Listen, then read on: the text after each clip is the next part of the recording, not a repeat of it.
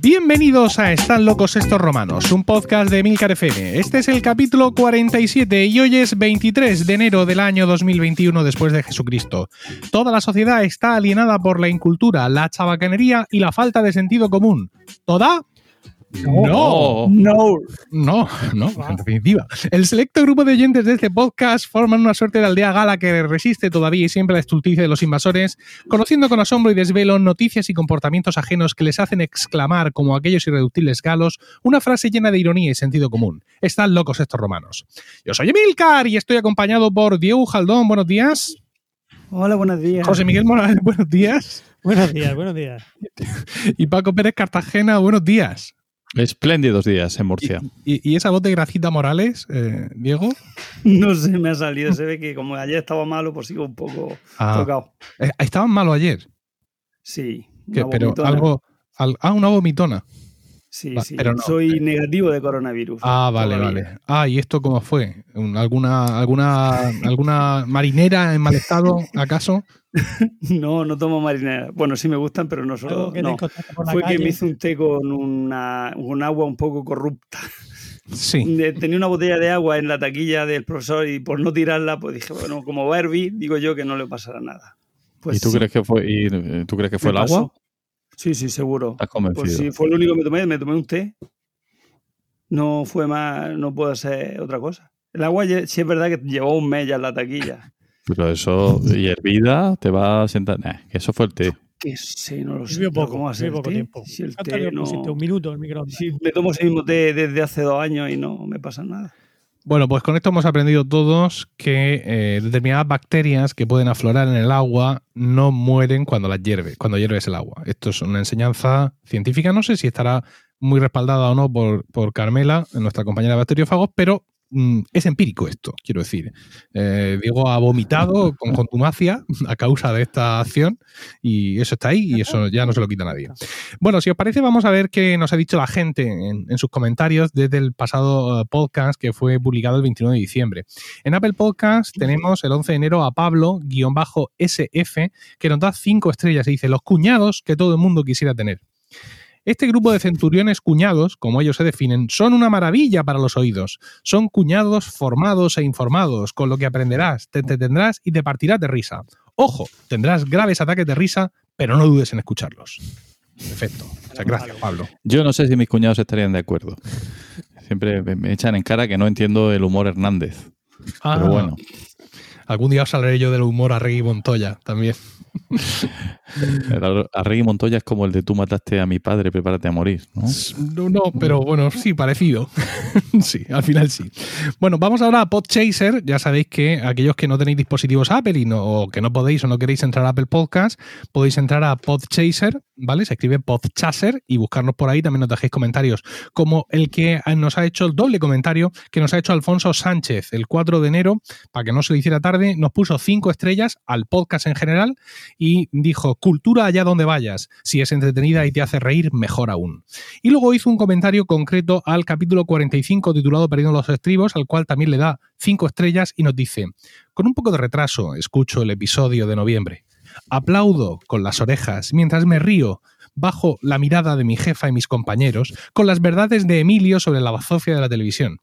Admito que le compartí la parte de la pantalla a mi pareja porque ella misma me hizo engancharse al programa por ese motivo.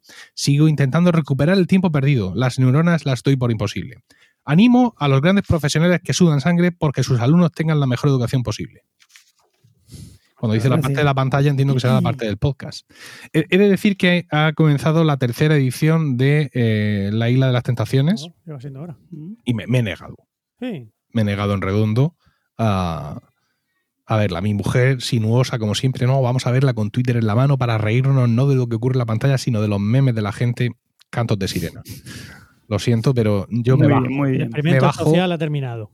Sí, sí, sí, sí. No, ya, ya por una, una edición está bien.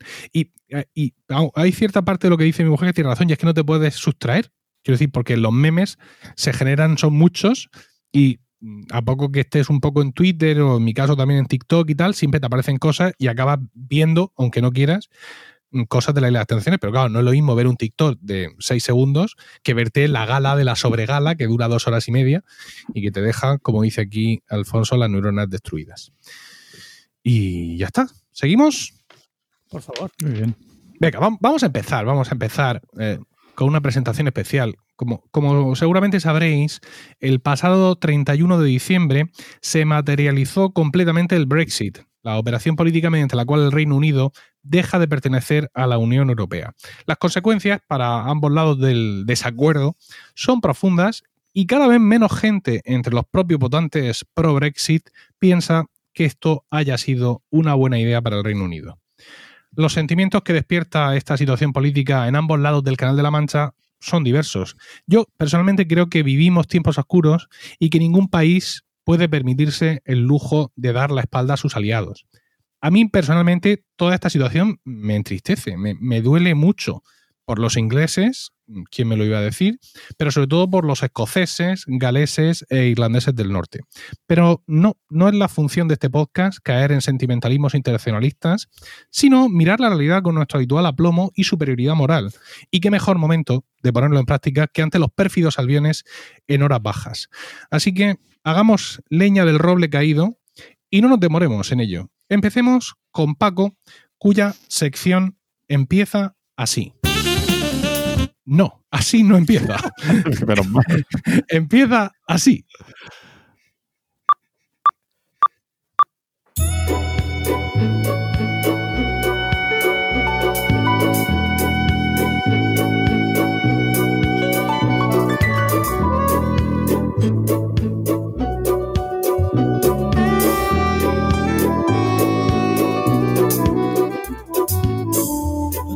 Coffee, I take tea, my dear. I like my toast done on one side. But you can hear it in my accent when I talk. I'm an Englishman. Pues sí, queridos compañeros, eh, hemos empezado con, con la canción muy conocida de eh, Sting, eh, Englishman in New York, que retrata precisamente pues una digamos un prototipo, un modelo de conducta eh, del caballero inglés, ¿no? cuando lo, sacan de su ambiente natural. En concreto, en esta canción eh, o esta canción está inspirada por eh, un escritor inglés, Quentin Crisp, que era amigo de Sting y que se fue a vivir a Nueva York. Y además de, en fin, él eh, era un hombre célebre, se movía en círculos eh, intelectuales muy selectos. Además era homosexual en una época en la que todavía no tenía mucha visibilidad. Y, mantenía unas maneras, digamos, unas maneras supuestamente británicas, eh, british, eh, y, elegantes. ¿no? Entonces, bueno, pues un pequeño homenaje en esa canción habla de cuáles serían las costumbres eh, inglesas confrontándolas con las costumbres de la, del, del americano medio, ¿no? No bebo café, tomo té, querido, ¿no? Dice, me gusta mi tostada hecha por una cara eh, y puedes escucharlo en mi acento cuando hablo, ¿no? Soy un caballero en New York. Bueno, pues cuando ando por la Quinta Avenida, llevo un, un cane, no dice a dog, llevo un, un- un- bueno, cane, cane, ¿qué significa? Porque no es perro, ¿verdad? Walking cane. No, es que no, daba por hecho que era una forma culta de decir perro, pero igual Hombre, si, no. es, si es Kane, no puede ser perro, porque perro es Can. Pero es dog. Perro es dog. Es No, claro, es Can. Dios mío. Bueno, ya, ya lo miramos luego. A- alguien que lo googlee y nos enteramos, ¿vale? Eh, no sé si es un perro caminante a mi lado o a lo mejor es una, yo qué sé. En fin, seguimos.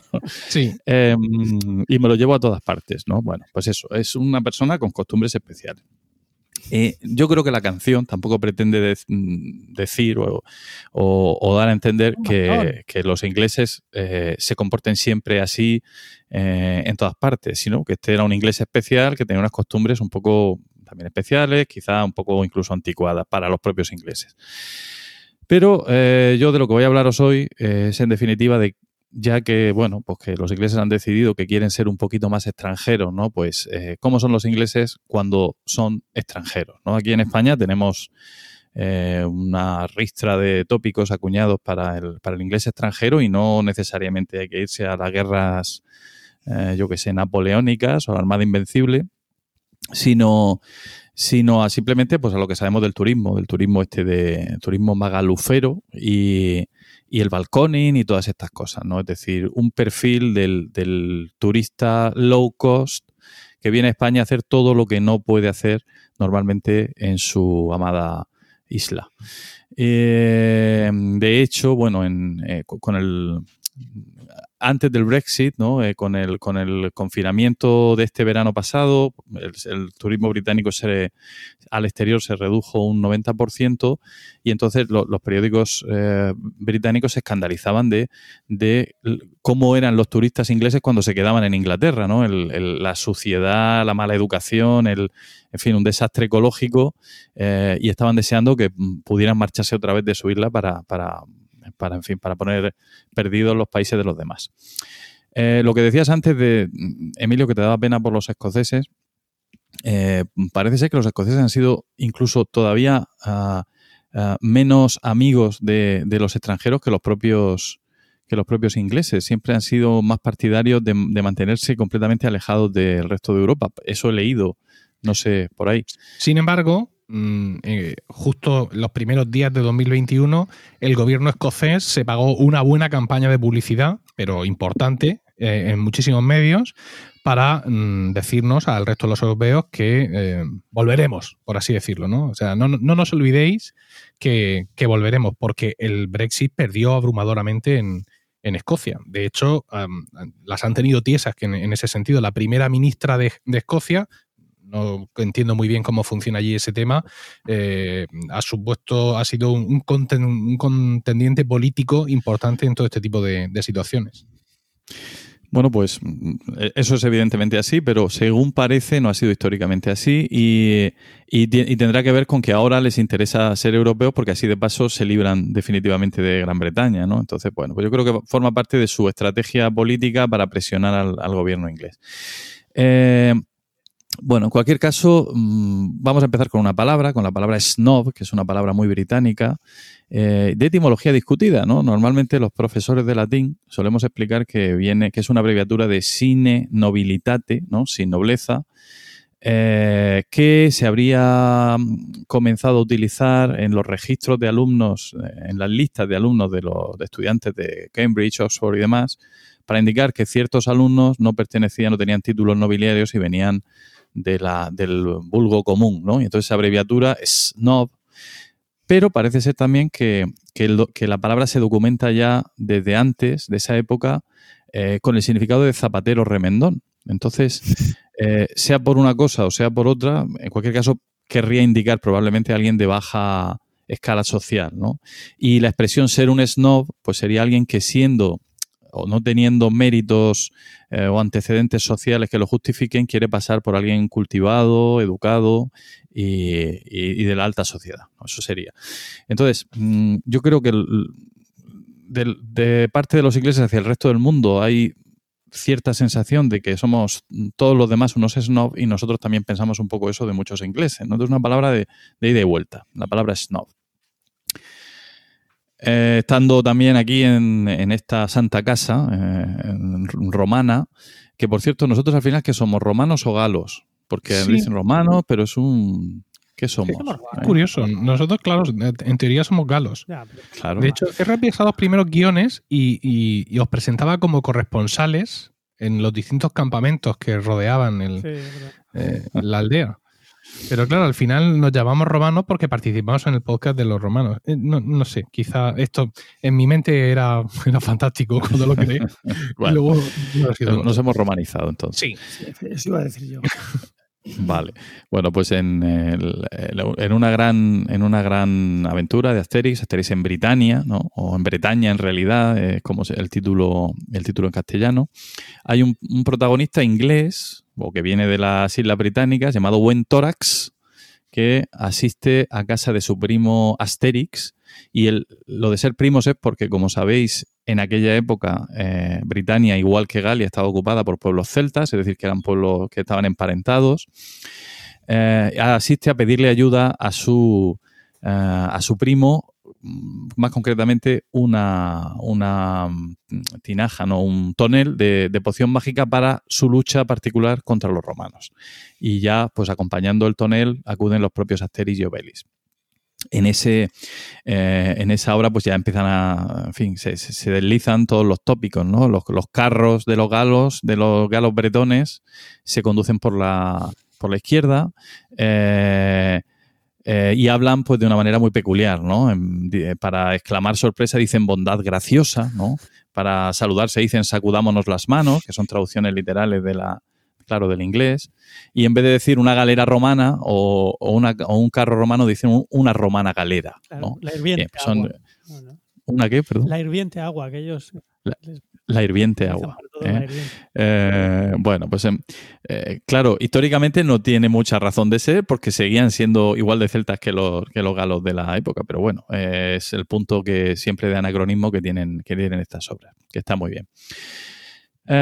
Bueno, yo cuando me planteé hablar de los galos, de los galos, no, de, de los ingleses en el extranjero, eh, lo primero que pensé fue eh, en, una familia muy peculiar, pero no voy a empezar por ahí porque eso me lo guardo para el final.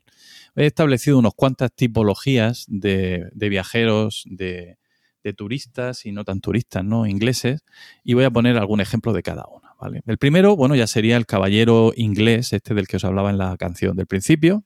Eh, el siguiente sería el inglés ladrón. Vamos a hablar del inglés ladrón, ¿vale?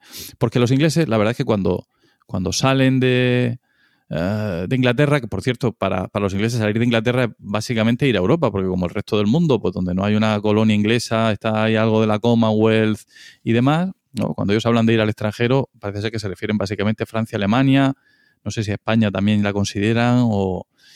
Em, bueno, pues el inglés ladrón para mí, por excelencia de todos los tiempos, es eh, Lord Elgin, embajador de su graciosa majestad ante la sublime puerta de Constantinopla desde el año ah, 1799. Eh, este señor eh, se las ingenió para obtener en 1801 un decreto del sultán Selim III que le autorizaba llevarse inscripciones y piedras sueltas de las que yacían esparcidas por el recinto de la Acrópolis de Atenas, que entonces, como es sabido por todos, estaba eh, en el imperio, formaba parte del imperio otomano.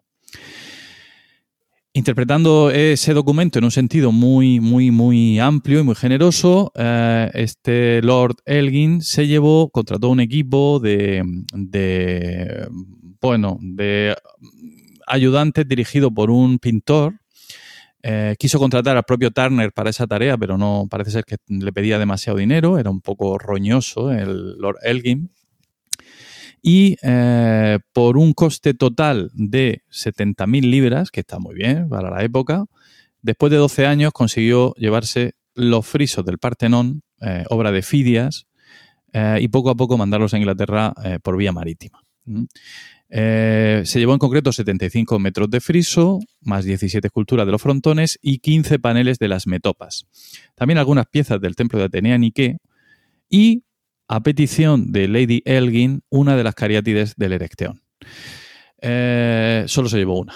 Eh, eh, tengo que agradecérselo, pues se las podía haber llevado todas, pero bueno, pues su idea era tener todo esto en su casa de campo. Lo que pasa es que le fue mal al hombre, a pesar de su, de su puño ah, rácano, y al final no tuvo más remedio que ofrecérselos al Estado inglés eh, y el Parlamento en una sesión célebre decidió comprarlos, pero por la mitad de lo que le habían costado a Lord Elgin, es decir, por unas 35.000 libras, porque argumentaban los lores que en realidad no eran los auténticos, sino copias de, copias de época romana, ¿vale?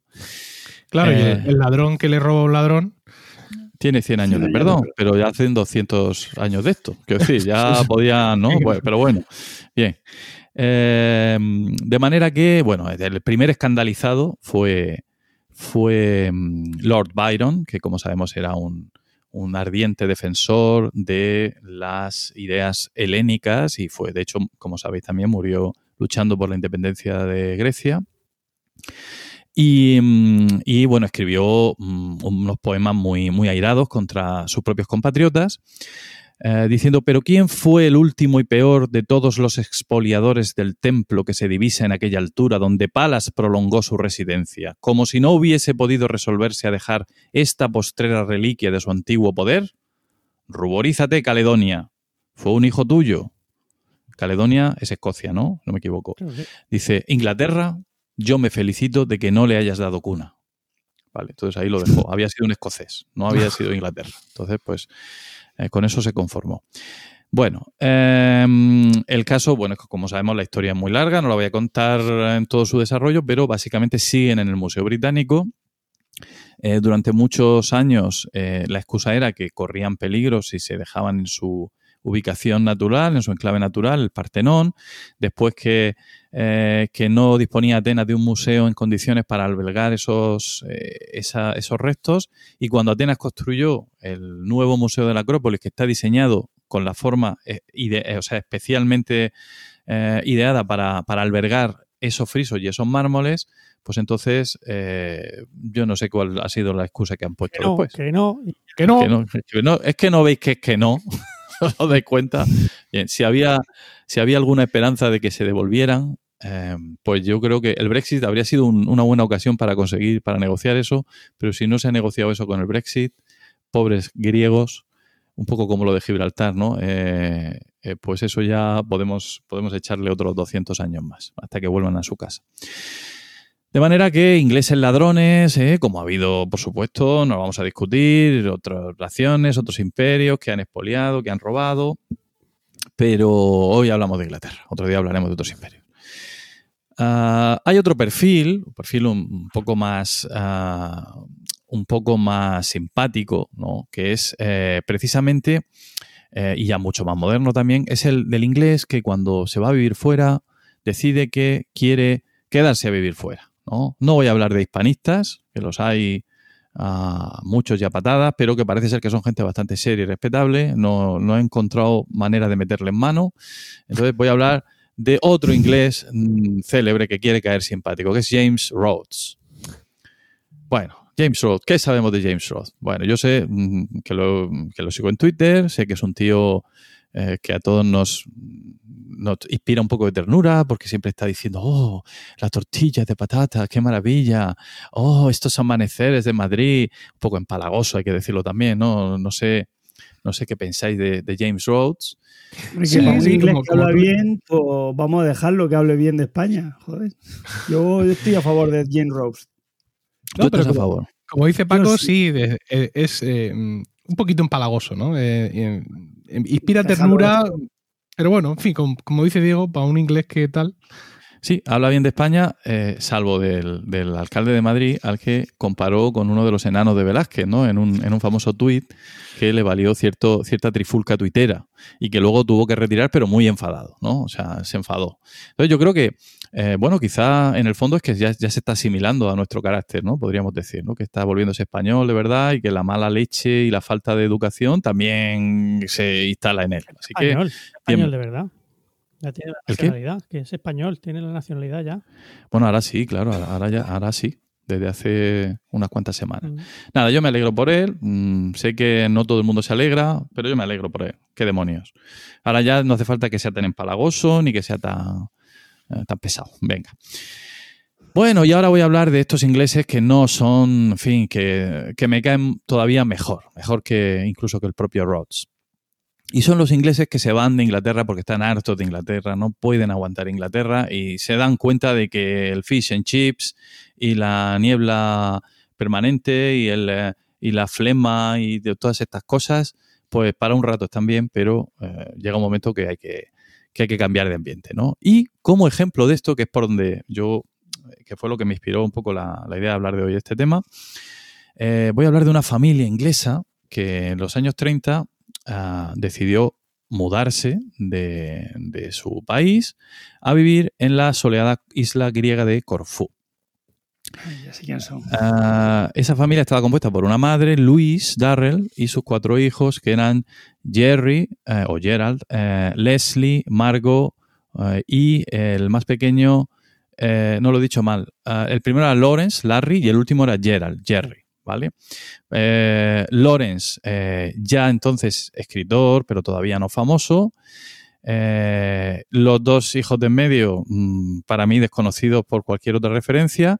Y el hijo menor, Jerry, muy famoso también, en principio un, un naturalista prestigioso, pero sobre todo conocido para muchos por una por tres una trilogía, una trilogía de Corfú, que comienza con el maravilloso libro Mi familia y otros animales, eh, continúa con bichos y otros parientes y termina con La isla de los dioses, de los cuales tengo que reconocer que solo me he leído el primero.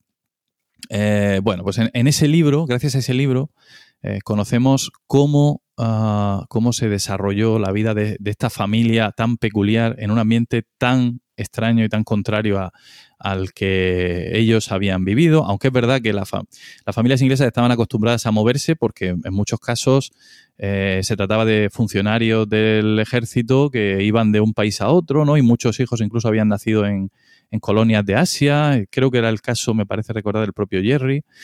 Eh, bueno, el caso es que el padre de estos había muerto años atrás y cuando se trasladan a, Corfú, eh, el mayor de ellos tiene unos 20, no sé, 20 algún años y el más pequeño, Jerry, eh, tiene 8 o 9.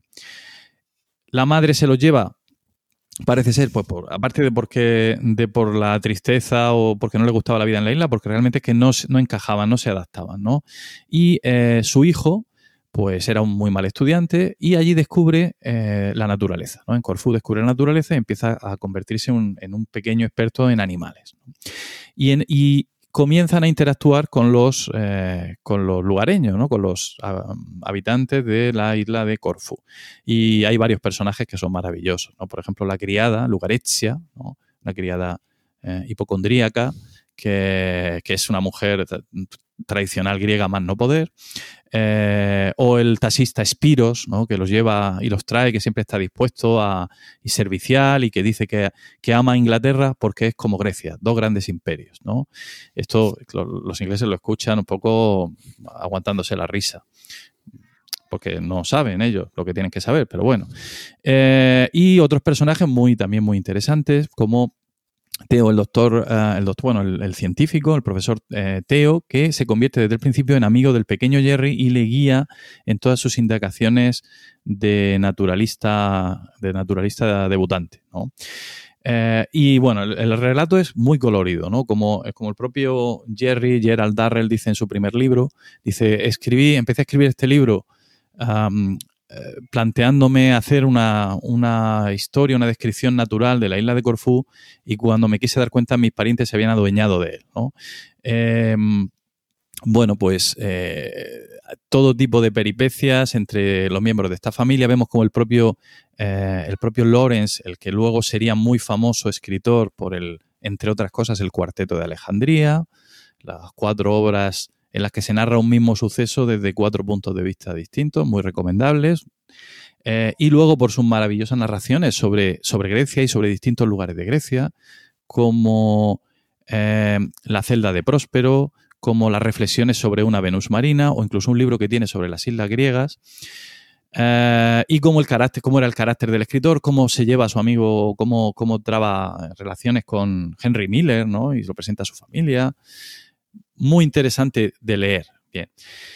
Bueno, pues esto me vino a la cabeza porque acababa de descubrir una serie que hay ahora mismo en Movistar Plus que se llama precisamente Los Darrell.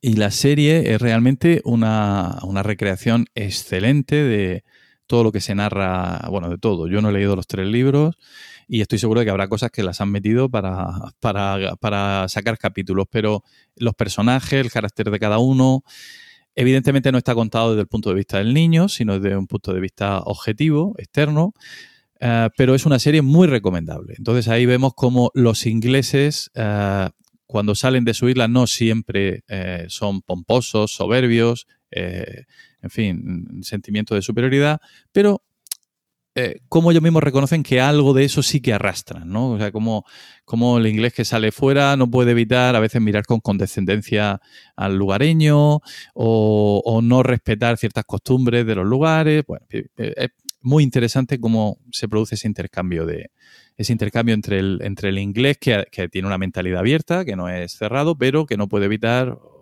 pensar que es un poquito superior.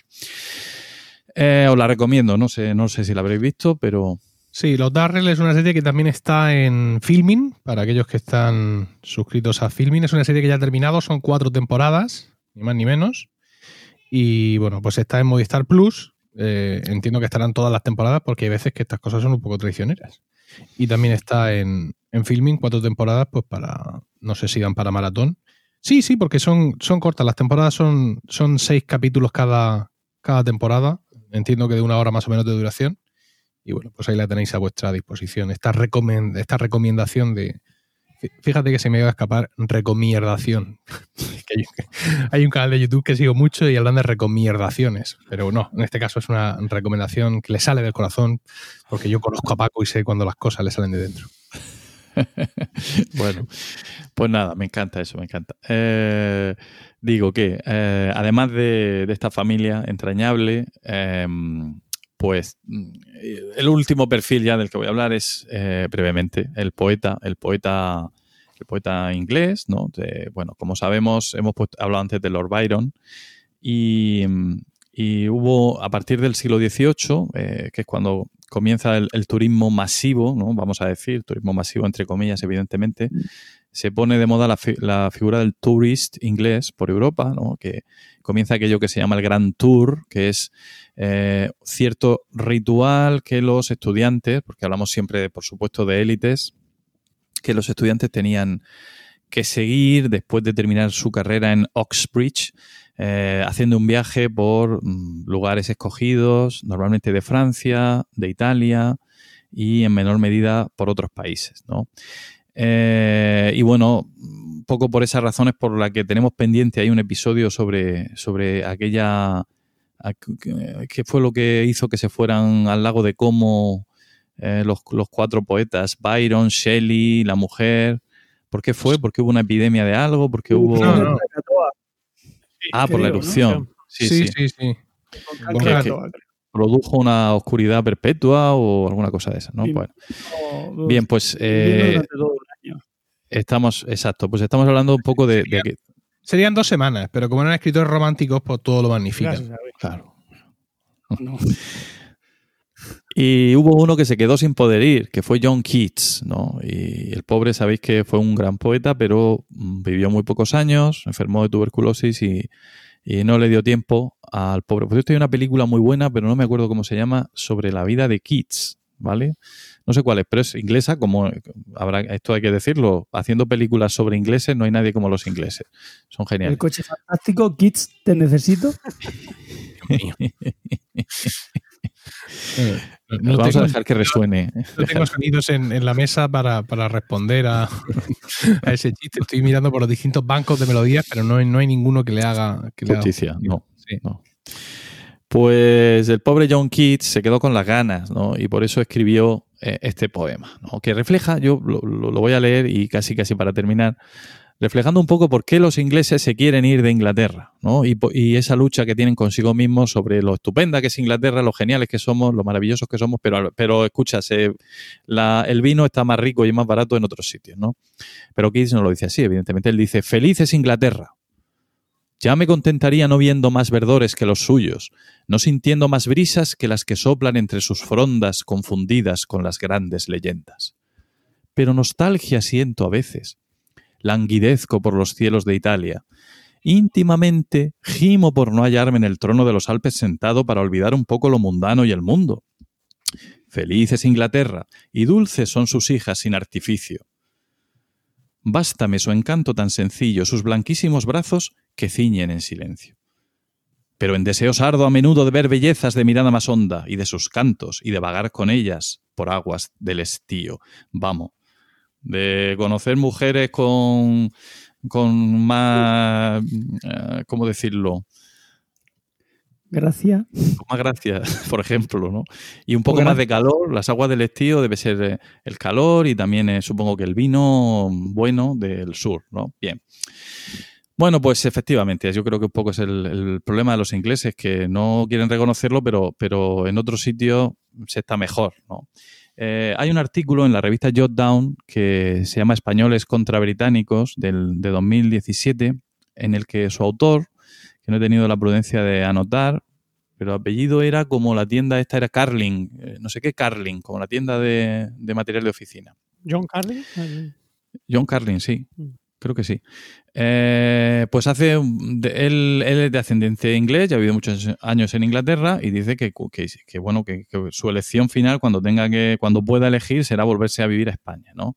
Y compara un poco los dos pueblos y lo resume diciendo: en el fondo, aunque nunca lo dirán, y quizá muchos ni siquiera sean conscientes de ello, creo que quisieran ser más como los españoles. La envidia de los británicos se basa en la percepción de que en España la gente es más cálida, menos estirada, más alegre, y pone entre paréntesis sin alcohol, menos apegada a la tiranía de los horarios, de que los españoles viven más el momento, que no sienten culpa a la hora de echarse una siesta, que disfrutan con más sosiego de una larga comida, con más espontaneidad de una fiesta, que tratan con más afectuosa naturalidad a los niños y a los ancianos. En resumen, que saben vivir mejor. Y tengo que terminar con una propuesta que creo que quiero que, en fin, que me, me gustaría que, Están locos estos romanos elevara al Parlamento Europeo. Ah, es que ahora que los ingleses se han ido, es el momento de declarar el latín como lengua oficial de la Unión Europea y eliminar el inglés de las instituciones. Lleva, Ahí queda eso. lleva siendo hora. sí, señor. El problema es que están los franceses ahí que, de- que son un Bueno, el francés de- lo dejamos, lo dejamos también, el francés. Y el alemán. Pues yo casi, fíjate, yo de, de francés eh, sé casi menos que de alemán, que- está ahí, pero sí me, no- me, me parece bien, me parece bien lo que, lo que dices. Una, una historia que tengo yo, fíjate con el tema del inglés y del latín, es que la, creo, no sé si lo he comentado ya en Romanos alguna vez, la cuenta de Twitter del Papa, Sí. arroba pontifex, está en inglés. Y luego él tiene cuentas subsidiarias en distintos idiomas. Es decir, pontifex-es está en español. Y tiene una cuenta que es pontifex-ln en latín. Pero, pero ¿esto qué coño es? ¿Sabes? Quiero decir, la cuenta de Pontifex, esa en latín. y luego ya, hombre. cada uno que se busque su guion bajo y que se busque la vida. Pero, ¿qué, qué es esto de- del Papa tuiteando en inglés, Paco? Totalmente de acuerdo. ¿Qué- Totalmente de acuerdo. ¿Qué cardenal? Vamos, me parece que además, y además en inglés, o sea, ¿qué han hecho los ingleses por nosotros? O sea, la iglesia de Roma, ¿qué, qué le debe a Inglaterra? ¿Qué, qué- Pero bueno, qué cardenal es el community manager? de- La contrarreforma.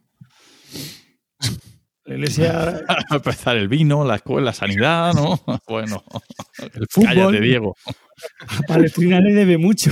el fútbol, las Spikers, duro como, a, como Enrique VIII. Bueno, el pues pie derecho está, de pues Beckham y el, y el izquierdo. Sea, hay un, en la película esta, en Love Actually, hay un momento en el que el, el personaje que, inter- que, que es el, presi- el, el primer ministro hace un speech eh, nacionalista de Inglaterra y habla precisamente de las cosas eh, que tiene Inglaterra chulas. Son tres o cuatro. Quiero decir que podéis buscarlo y avanzar, no va a consumir mucho tiempo. Y lo dice como, como digamos que en, en ese discurso él está mm, poniendo el nacionalismo de Inglaterra frente a eh, el presidente de Estados Unidos que les avasalla, ¿no? Que no es para ellos un aliado, sino casi un súbdito en el escenario internacional. Eh, no obstante, tampoco se le revela. Le dice que ahora le ha concedido todo, pero que la próxima vez va a ser más duro. La verdad es que es, es un reflejo bastante, bastante exacto de la política de Inglaterra, generalmente en cuanto a política exterior en lo que respecta al Reino Unido. Pues, Paco, muchas gracias. A vosotros. ¿Sabéis, cómo se llaman los, los, los extranjeros? O sea, los ingleses que viven en el extranjero, ¿cómo se llaman a sí mismos? No se llaman foreigners, ellos no son foreigners, ellos son expats, Coño. de expatriados.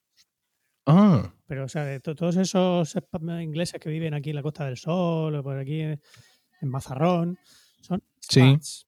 Nada de. Ellos no son extranjeros. Ojo, no lo veis. Mm, Voy a parar. Quería añadir ese dato solo. Perfecto. Muchas gracias. Eh, José, echa, mm, no sé si tenéis acceso, si os habéis dado cuenta que hay aquí un chat en esta aplicación que usamos. iba yo a escribirle también lo mismo que tú has puesto, que por favor que se cambie. Sí, eh, José, échale un vistazo al mensaje que te hemos dejado en el chat porque tienes un problema técnico y queremos resolverlo. Y mientras está, está mirando. ¿Dónde está el chat? ¿Dónde está el chat? Efectivamente. Pregunta al ingeniero informático. Ahora dirá, sí, verás que yo soy de sistemas y no de no sé qué. A la derecha A arriba. la derecha, arriba. Un mensajito. Un cuadradito con un, un bocadillo de cómic. De cómic. Nada. Nada. Hay un señor arriba con una imagen y debajo el. Un señor. Abajo un, un ese de. una- un bocadillo de, de, de merluza. A ver, vas, bueno, es igual, no mires el chat. Que no uses el micrófono que estás usando. Que te cambies y pongas el micrófono integrado del portátil o lo que sea. Parecemos. Y hay un Madre mía, problema qué lamentable. de José, que usa un micrófono bueno de narices y por lo que sea se le está escuchando muy bajito. Entonces, cuando él interviene, no le terminamos de escuchar y luego yo no sé si voy a poder levantar el sonido en postproducción. A ver. Así que opta por el micrófono integrado del portátil o, o de los auriculares o de donde sea. A ver ahora. Ahora mejor. Uh, ahora soy un montón. Con menos calidad, pero con más volumen, que al final es lo que, lo que interesa. Vale, mejor así, José. Y ya, ya miraremos tu micrófono ese a ver qué demonios, qué demonios le pasa. Así que, bueno, una vez que hemos escuchado a Paco y hemos resuelto el problema de, de José, pues me toca a mí.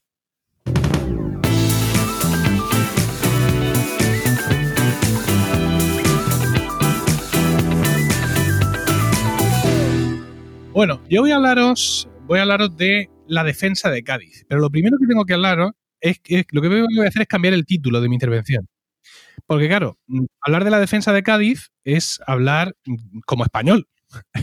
Pero se trata de hablar desde el punto de vista de los ingleses. Así que creo que debo hablar de la batalla de Cádiz. La batalla de Cádiz, que como bien me recordaba Diego, tengo que especificar de qué año, porque ha habido varias. Esta es la de 1625 y, como podéis suponer, involucra al Reino Unido. Bueno, voy a intentar ir rápido porque aquí hay mucha tela que cortar y no quiero hacerme excesivamente pesado, sobre todo en un campo de la historia que no es mi especialidad. Con lo cual, si voy más rápido, seguramente cuando me equivoque no se va a notar tanto. Bien, Felipe IV de la Casa de los Austrias es rey de España en estos momentos desde 1621 hasta su muerte en 1665. Por el camino, por cierto, se dejó la corona de Portugal, que en 1640, aprovechando tumultos contra los Países Bajos, pues aprovechó para independizarse de España, nombrando rey al duque de Braganza, Juan IV. Bueno, pues durante buena parte de su reinado, este Felipe IV nuestro contó como gran influencer al conde duque de Olivares. Al, bueno, claro, porque ha habido varios condes duques de Olivares, pero yo digo el bueno, el de la fotico, este que está así en el caballo mirando para atrás diciendo, ah, pues es que está ahí, ¿vale? Es Gaspar de Guzmán. Que por cierto no acabaron muy bien, ¿no? Aunque, bueno, eso es otra historia, seguramente Diego la pueda traer a algún podcast futuro. Durante cuatro años de su reinado, eh, por ahí se oyen extraños ruidos, si os Sí, podéis sí. silenciar. eh, se, se oyen como sillas arrojándose a las cabezas de las personas, como si hubiera ingleses de vacaciones en vuestras casas. Bueno, os decía, durante cuatro años coincidió en labores de gobierno con el fin de reinado de Jacobo I de Inglaterra, de la casa Estuardo. Jacobo llevaba frito al Parlamento pidiéndole dinero para diversas guerras y eh, no, estaban muy, muy contentos con él en general. Bueno, Jacobo quería casar a su hijo Carlos con María Ana, hija de Felipe IV. Eh, con esto pues esperaba varias cosas, pues como siempre con este tipo de matrimonios, pues una paz duradera con España, más o menos, porque muchas veces los matrimonios tampoco te aseguran la paz, y sobre todo dinero, dinero, ¿no? La dote que, el rey español iba a proporcionar ese, a ese matrimonio, pues iba a engrosar sus arcas y él ya no iba a tener que estar mendigándole al Parlamento para todas sus batallas. Em, el caso es que, bueno, pues le interesaba casarlos pero más que interesarle casarlo, casarlo, le interesaba negociarlo. Porque, claro, durante todo el periodo de negociaciones tampoco hay guerra. Entonces, el periodo de negociaciones duró como unos 10 años, más o menos. ¿Vale? Eh, nosotros hemos conocido noviacos largos, pero esto creo que, que, lo, que lo, supera, lo supera todo. Llega un momento en que el el príncipe Carlos, pues como todos los príncipes Carlos mm, que hemos conocido, ya se, se hastía de todo esto. Dice, no, esto aparta, déjame a mí, yo estoy harto, yo tengo que dar un paso adelante porque si no, esto no va a cuajar nunca. Y se decide irse a España de incógnito, ¿vale? Se van disfrazados de lagarteranas, él y su colega George Villiers, que es el duque de Buckingham. Y dice, bueno, tú nos vamos y yo allí para allá y con mi labia yo a esta me la conquisto porque yo soy un James Bond de la vida, me gano el corazón de la infanta y ya se acaba esta negociación everlasting. Pero la cosa no fue nada bien yo supongo que no le cayó muy bien el, el, el, Carlos este y volvieron echando pestes de España y España diciendo que para acceder a la boda Carlos tenía que convertirse al catolicismo y que además tenía que pasar un año entero en España previo a la boda, cosa que este no estaba dispuesto ni por allá pasó. Como, bueno, como digo, volvió con su colega Buckingham echando pestes y diciéndole al, rey Jacobo que alianza con Francia y muerte a España y guerra contra los Austrias, los Habsburgo y todos sus primos. Bueno, Jacobo está ya muy viejo. Bueno, viejo no, está tocado. Está tocado porque tiene varias peplas y muere en 1625. Ya su hijo Carlos y su colega Buckingham ya estaban detentando el poder con cierta habilidad porque Jacobo no estaba para muchos ruidos. El caso es que en cuanto sube al poder, se casa por poderes con Enriqueta de Francia, o sea, ni siquiera fue la cosa de, oye, vente para acá, no, no, directamente casa por poderes y le declara la guerra a España, así para empezar. Entre otras cosas, como parte de los factos inaugurales de la guerra de los 30 años, es decir, que no fue solo por el tema de, no haberse casado, sino que había más historias por ahí. La guerra de los 30 años, que seguramente Diego la puede explicar mejor, básicamente es que Fernando II de Habsburgo le arrebata el palatinado a Federico V, que estaba casado con una hermana de este Carlos de Inglaterra. Esto es para pintarlo, ¿de acuerdo? Con una veleda, pero básicamente eso. El palatinado que podéis pensar, bueno, grandes minas de oro, pues una mierda de sitio, abajo a la izquierda de Alemania, un, estado alemán venido a menos, escasamente poblado, famoso por su vino y por ser la sede del Kaiserlauten. Pero claro, esto entonces no era así. Con lo cual, pues era todavía más inexplicable todo este asunto. El caso es que el Parlamento británico le dice a Carlos que sí que está loco. O sea, mm, más dinero para guerras absurdas y dice, bueno, pues disuelvo el Parlamento y fuera y me dedico a guerrear contra España. Su movimiento estrella en esto era un ataque naval. Había pensado que la mejor manera de inaugurar esta guerra era un gran ataque naval contra algún, algún puerto, ¿vale? Whatever puerto español en el Atlántico. Su uno, el que, el que, el, el que pilla mano. Y, mm, gran astucia, capturamos la flota de Indias que viene proveniente de América con ricos cargamentos en sus bodegas y bueno, es un plan sin fisuras. Y bueno, para allá que se van. Se apuntan a esta movida los de las Provincias Unidas de los Países Bajos, que ya sabéis lo que opinamos de los holandeses en este podcast, y dicen, no, no, nosotros a todo lo que sea tocar los huevos a esta gente nos apuntamos. Bueno, entonces, para allá que se van con, eh, con más de 100 barcos y unos 10.000 soldados partiendo a primeros de noviembre de 1625. Desde mi punto de vista, un mal momento para navegar por el Atlántico, ¿vale? Por las fechas, las tormentas, hace frío, aunque a lo mejor eso para un inglés es puro verano, pero bueno. Buckingham había nombrado eh, como líderes de la flota a varias de sus amistades, a varios nobles, sin ningún tipo de experiencia naval. Perfecto. El caso es que decidieron hacerse a la mar con tan solo una semana de preparación. O sea, básicamente ni siquiera habían las armas compradas en Amazon ni las habían sacado de las cajas, los suministros tal cual habían venido y dice Buckingham que no, que no hace falta más tiempo de prepararse, que hay que salir ya, que el rey necesita resultados pronto y que además que los nobles suyos amigos quieren estar de vuelta por Navidad en casa y que tampoco se van a preparar mucho, que al final, ¿qué prepararse? Pues echar la gente a los barcos y echar a flotar y ya está. ¿Qué más te vas a preparar, no? Bueno, los barcos no habían podido ser supervisados completamente y tenían numerosas peplas, ¿vale? Porque, claro, son barcos de guerra que vienen de guerrear. Que si esto por aquí, que si por aquí hace un agua, que si esto no lo toques mucho, esto no sabemos para qué sirve, para no- pero no lo toques. y la, la carga, además, lastimeramente amontonada porque no hay tiempo de preparar las bodegas, no habían renovado la suscripción del Tontón, tampoco, no tenían mapas buenos y, o sea, mm, muy malamente. Pero total, quiero decir, que es bajar a España y mm, mm, capturar la mm, flota de Indias y conquistar algún puerto. Tampoco hará falta mucho para esto. Se les unen un grupo de holandeses que estos sí estaban formados por expertos en lucha naval y cuando vieron el percal dijeron, veremos a ver si esto no nos sale mal. Pero ellos, los holandeses, sí, se unieron. Bueno, durante el viento, una tormenta de cojones les hundió un barco con toda su tripulación y con toda su carga y dispersó a la flota. Y durante el viaje fue cuando decidieron qué es lo que iban a hacer.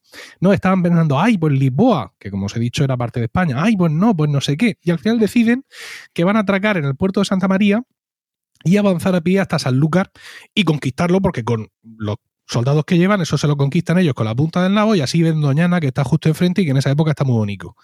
Bien, eh, eh, inteligencia cero. No me refiero a la propia, la propia característica de ellos, sino a informes de inteligencia. O sea, ni sabían los puertos si estaban armados o no, a qué hora abrían o a qué hora cerraban, si miraban por un lado, o sea, era pues un puerto, se conquista un puerto, ¿cómo de difícil tiene que ser eso? No debe de ser mucho. Quiero decir, estamos en 1600 y pico, ya se han conquistado muchos puertos antes por muchos ejércitos, pues nosotros vamos y conquistamos otro. Vale. El caso es que el 1 de noviembre asoman el morro por la bahía de Cádiz y Fernando Girón, gobernador de la ciudad, eh, junto con Juan Manuel Pérez de Guzmán. y Fernando Silva- Simón, no. Fernando Simón. no, no, Girón, Girón. Junto con Juan Manuel Pérez de Guzmán y Silva, duque de Medina Sidonia y capital general de Andalucía, les plantan eh, cara. Y se suceden las batallas en mar y tierra, no os voy a aburrir con esto, y pronto se vislumbran tres factores fundamentales que ya vemos que van a decantar el resultado del lado español. Lo primero es que los mandos ingleses no tienen ni puta idea de lo que hacen. Eh, hay veces, hay batallas que les salen bien, hay historias que les salen bien, pero hay otras que mm, toman decisiones completamente absurdas porque mm, no era gente experta y no sabían dónde estaban ni dónde se estaban metiendo. Lo segundo es que los ingleses tienen más hambre que el perro un ciego, porque claro, dentro de la pésima preparación que habían hecho del viaje estaba también el tema de las provisiones.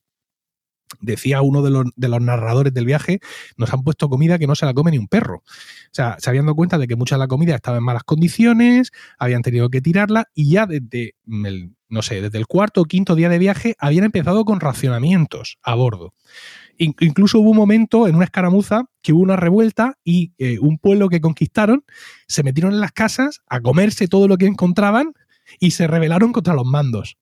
Lo que pasa es que como eran muchos, el, el- capitán español que estaba en ese, en ese frente decidió no atacarles porque no sabía realmente en qué situación estaban y eran más que ellos. Pero vamos, si hubiera sabido que estaban famélicos y que se habían amotinado y todo eso, pues allí hubiéramos conquistado otra, otra plaza más. Así que ya os digo, muertos de hambre. Y aparte, el- el duque nuestro de Medina Sidonia, lo primero que hizo el primer día fue pedir refuerzos a, todas las, las plazas adyacentes. Y todos estos refuerzos de Sevilla, de Jerez, fueron llegando just in time para darles una serie de pescozones adecuados a las tropas inglesas. Bueno, os he dicho que el 1 de noviembre asoman el morro por la bahía de Cádiz. Bueno, pues el 5 salen cagando hostias con los barcos de allí. ¿Vale? Mm, Breve la cosa. Pero no terminan ahí las buenas ideas, ¿vale? Porque dicen, bueno, esto no nos ha salido bien, pero no todo está perdido. Vamos a quedarnos por aquí, por el sur de Portugal, un, sitio fantástico para fondear a primeros de noviembre, y así cuando venga la flota de Indias, la capturamos y por lo menos pues no perdemos el viaje.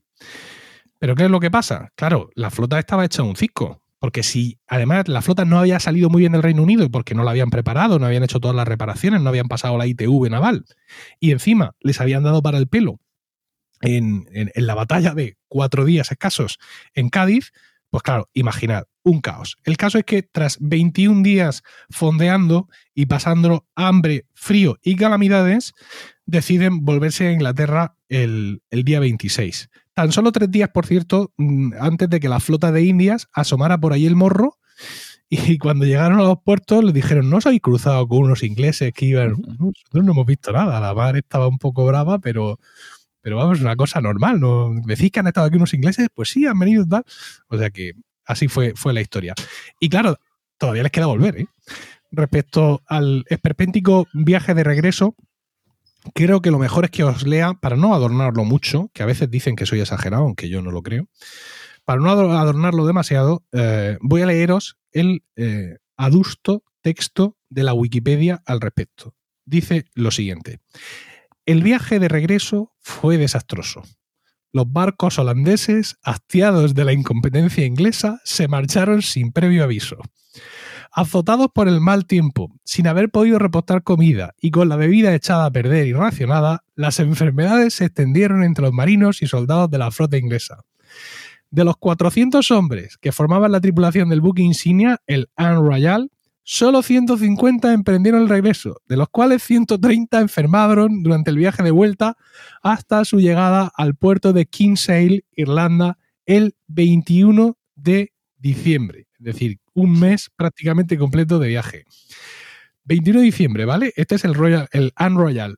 Dispersados por las tormentas del Atlántico, los barcos fueron llegando a distintos puertos ingleses e irlandeses en los meses siguientes.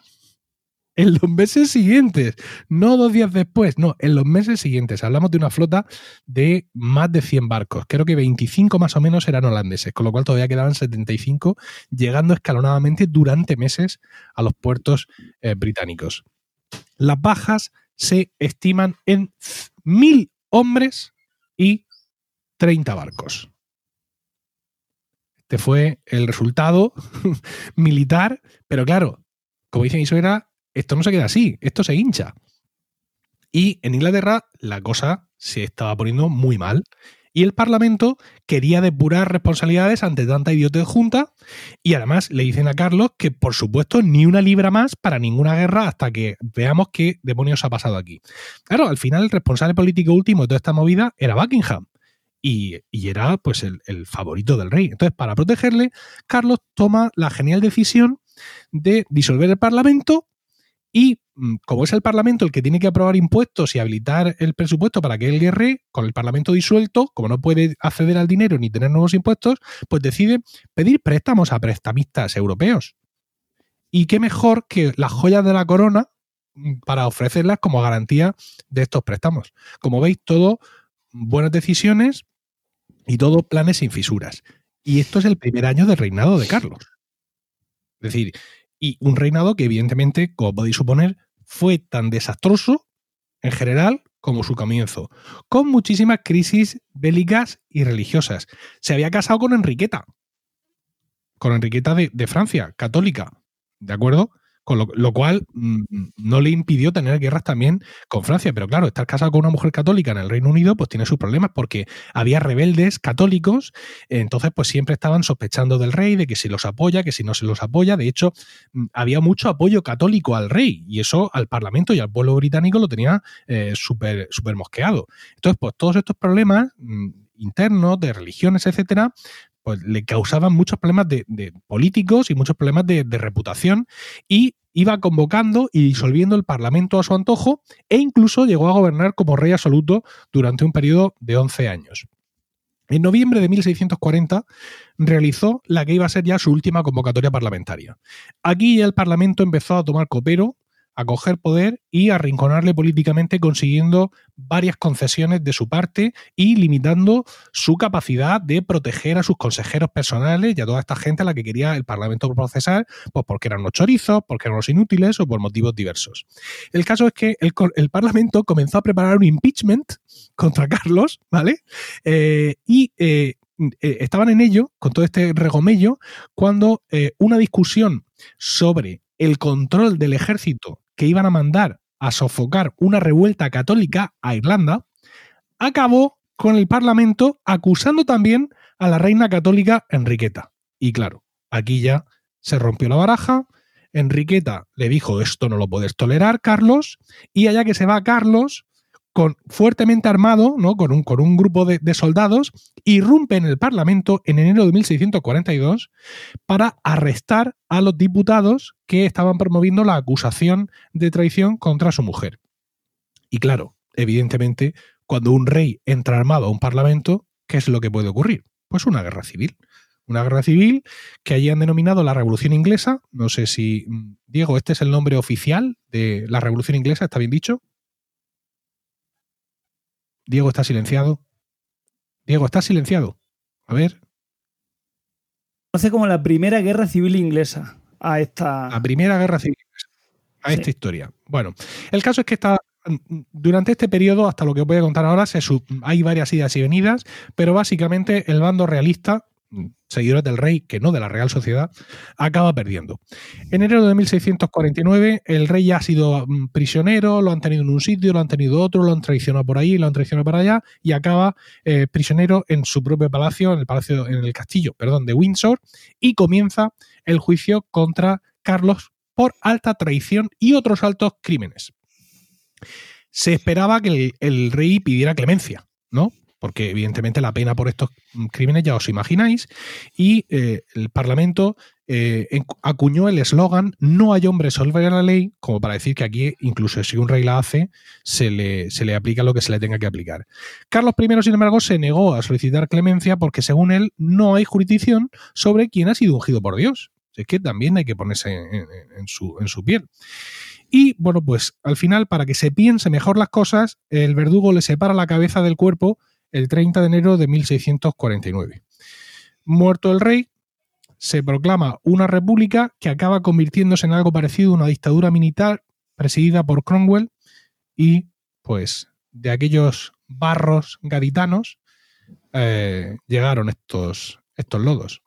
Aunque desgraciadamente eh, los ingleses no aprendieron a no meterse con Cádiz. Porque si yo hubiera visto esto, desde luego yo no voy a Cádiz ya ni de vacaciones. Desde entonces, el, rey o la reina de Inglaterra jamás pisa la Cámara de los Lores. Digo, perdón, la Cámara de los Comunes. Cuando se hace la apertura solemne del, Parlamento, hay un enviado de la corona que va a la, Cámara de los Comunes, o sea, la, reina se mete en la Cámara de los Lores, allí con los Lores, y envía a una persona a la Cámara de los Comunes a llamar a los comunes. Y la tradición dice que lo primero que hacen los comunes es cerrarle la puerta a las narices. ¡Ay! Entonces, eh, este pues se tiene que, que humillar llamando a la puerta y pidiendo por favor a los señores diputados que vayan a la, a la Cámara de los Lores y allí hacen una sesión conjunta donde la reina inaugura el Parlamento. Pero todo esto viene de, de aquella época. Qué Y Lo vi yo en un, en un podcast.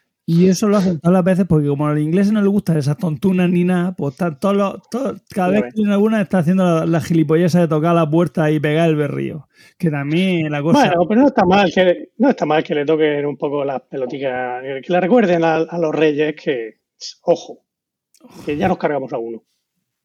Ya, ya. Bueno, A mí no me parece mal. eh, luego, no A sé si fue en una trending aquí donde, donde conté, Diego, cómo son las votaciones. En, en- eh, cuando se Sí, vota mm, sí o no a algo, se, se salen al pasillo y se van Sí, unos para un lado y otros para otro. Y, miran así, a ver, ah, no, hay más gente en este lado. y va, dentro otra vez. Y si está la cosa jodida, pues ya sí cuentan, ¿no? Pero si hay así como muchísima gente en un lado y poca en otro. Y está, está bien, porque así estiran las piernas. Sobre todo en estos tiempos en los que podemos salir menos de casa, al final acabas mucho tiempo sentado, ¿sabes? Entonces, por, por lo menos te levantas, te vas. Yo, sobre todo, que, que teletrabajo algunos días, eso lo noto mucho. ¿no? El que está- Ventila, ya ventila el Sí. Parlamento. Sí. Eso no se ventila tan fácilmente. Oye, es curioso esta tradición de las sesiones conjuntas, ¿no? También lo hacen en Estados Unidos. En, hay varias ocasiones en las que hacen una sesión conjunta y se sientan todos así apretadicos. Sí, Claro. aquí en España también. Aquí En España también. se han hecho sesiones conjuntas del Senado y el Congreso, que se están ahí todos junticos en el. En el Se han Congreso. un poco los escaños. Sí, Sí, entran.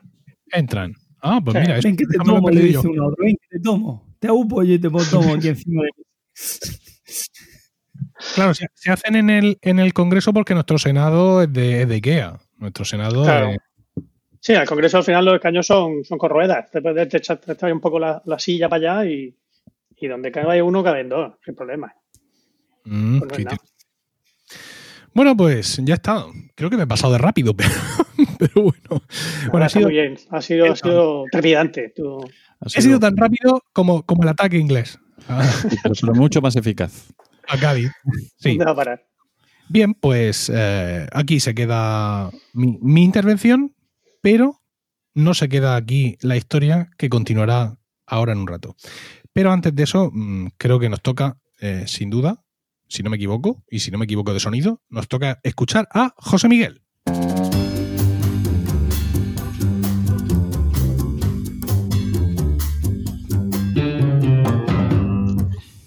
Y dinos, José Miguel, te iba a decir de qué nos vas a hablar hoy, pero evidentemente hoy tenemos un monográfico y sabemos que de alguna forma vas a, hacer mofa, befa y escarnio los ingleses y vamos a ver por dónde nos sales. Bueno, vosotros sabéis que a mí me gusta el tema de. Ya, ya he traído aquí a este podcast varias, varias veces mm, cagadas en temas de ingeniería, de ciencia, etcétera. Y hoy, co- como no podía ser menos, pues pensando además que probablemente, el tiempo lo dirá, pero probablemente esta decisión del pueblo inglés de, de dejar la, la Unión Europea sea una nueva cagada histórica, pues, ¿por qué no traer aquí algunas de, de esas torpezas, quizá cometidas por, por, la, por la ciencia inglesa, que también las hay? Había pensado en hablar de, empezar hablando, por ejemplo, del- de, la, de la famosa expedición de, al Polo Sur de, de, de- Scott, ¿no? Que ya sabéis que, bueno, que fue el, segundo en llegar al Polo Sur por, por 30 y pico días de diferencia porque le ganó eh, el noruego Amundsen. aunque Mecano hizo una canción muy bonita sobre, sobre Scott, porque desgraciadamente en el viaje de vuelta murió, murió Scott y murieron todos los, los participantes en la, en la expedición. Bueno, pero, aunque los ingleses nos, han pintado esto como una cosa muy épica y muy heroica y que pobrecitos que murieron, pues es cierto que, probablemente no hubieran muerto si hubieran, no hubieran cometido una serie de errores que, cometieron a la, hora de, preparar aquella expedición. Por ejemplo, que se, empeñaron en llevar ponis en vez de perros, como hicieron los noruegos.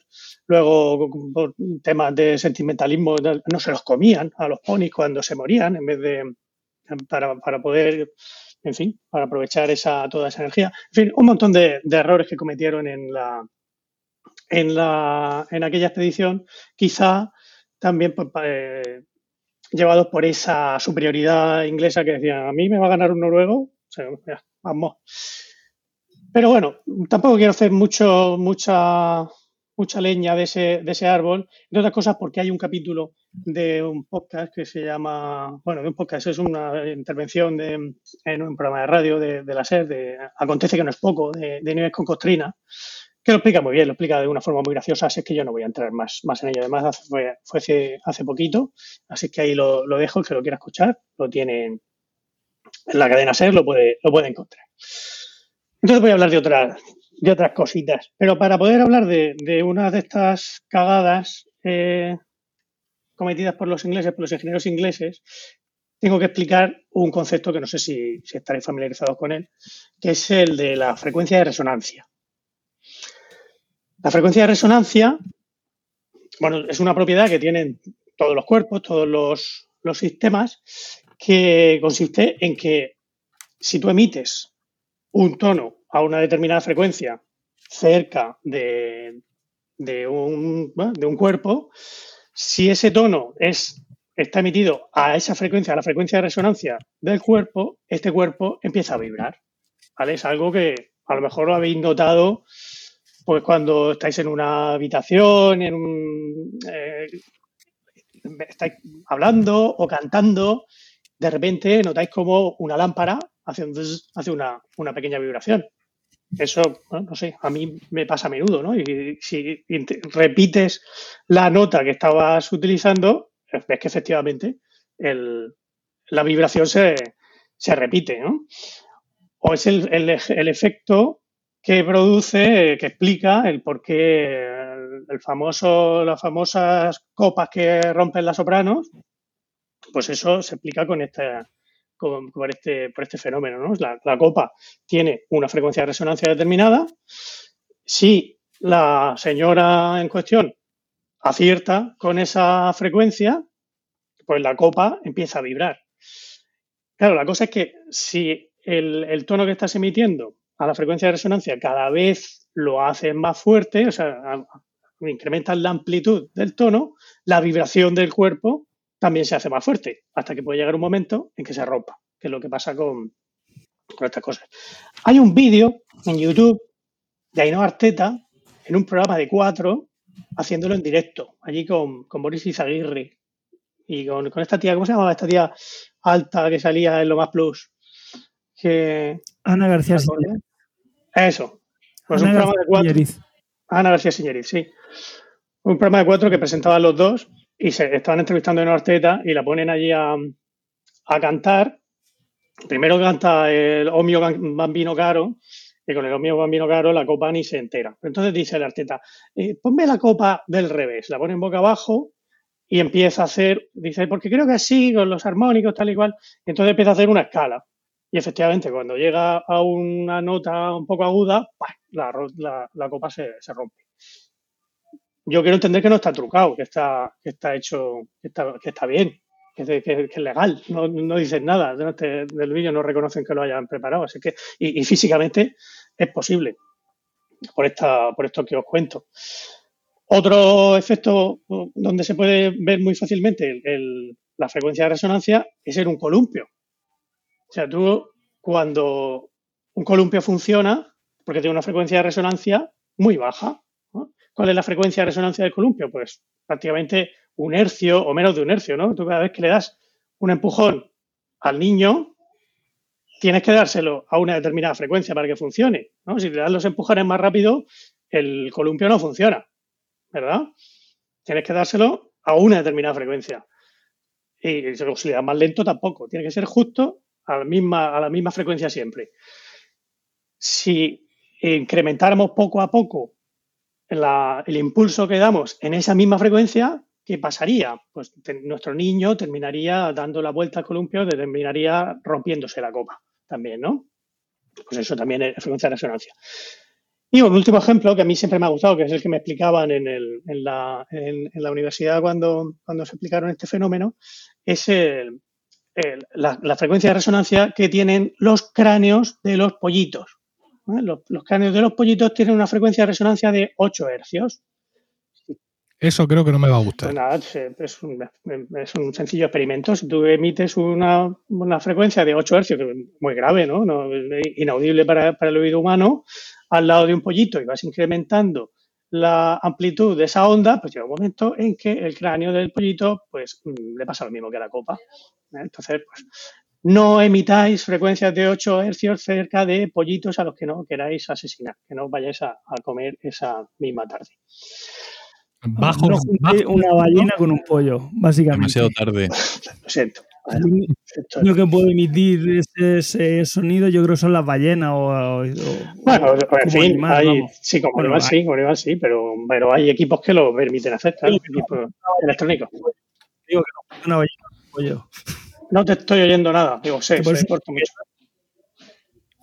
Que por eso digo que mejor no juntar una ballena con un pollo, porque la ballena es la que puede producir eso, pero sin querer, claro. Claro, por eso, imagínate, qué, qué- Continúa. qué- qué- qué- qué drama. Ahí la, la balle- la ballena jugando con el pollito y el, y el- el cráneo del pollito estallando. En fin. Eh, bueno, pues una vez explicado esto, el, Bien. Resulta que, claro, os he dicho, que todos los cuerpos, todos los sistemas tienen esa, tienen, una frecuencia de, resonancia. Y eso pasa también con los puentes. Los puentes, eh, ríos, por ejemplo, pues tienen eh, este fenómeno. Y resulta que eh, allá por, ¿cuándo fue? En 1831, pues eh, los ingleses construyeron un puente sobre, sobre el río. ¿cómo era? El río Irwell, en Broughton, no Brighton, como me quería corregir a mí el, listo del corrector, es Broughton con, O. Ah, Tenían un puente y decidieron, pues, no sé en qué, en medio de qué, de qué maniobras o de qué, en qué contexto, pues un ejército, una, un- una unidad de infantería tenía que atravesar ese puente. La unidad de infantería iba andando a su paso. Un, dos, un, dos, pam. Empezaron a cruzar el puente. Pam, pam, pam, pam. Con tan mala suerte de que ese ritmo que llevaban los, los soldados coincidía con la frecuencia de resonancia del puente.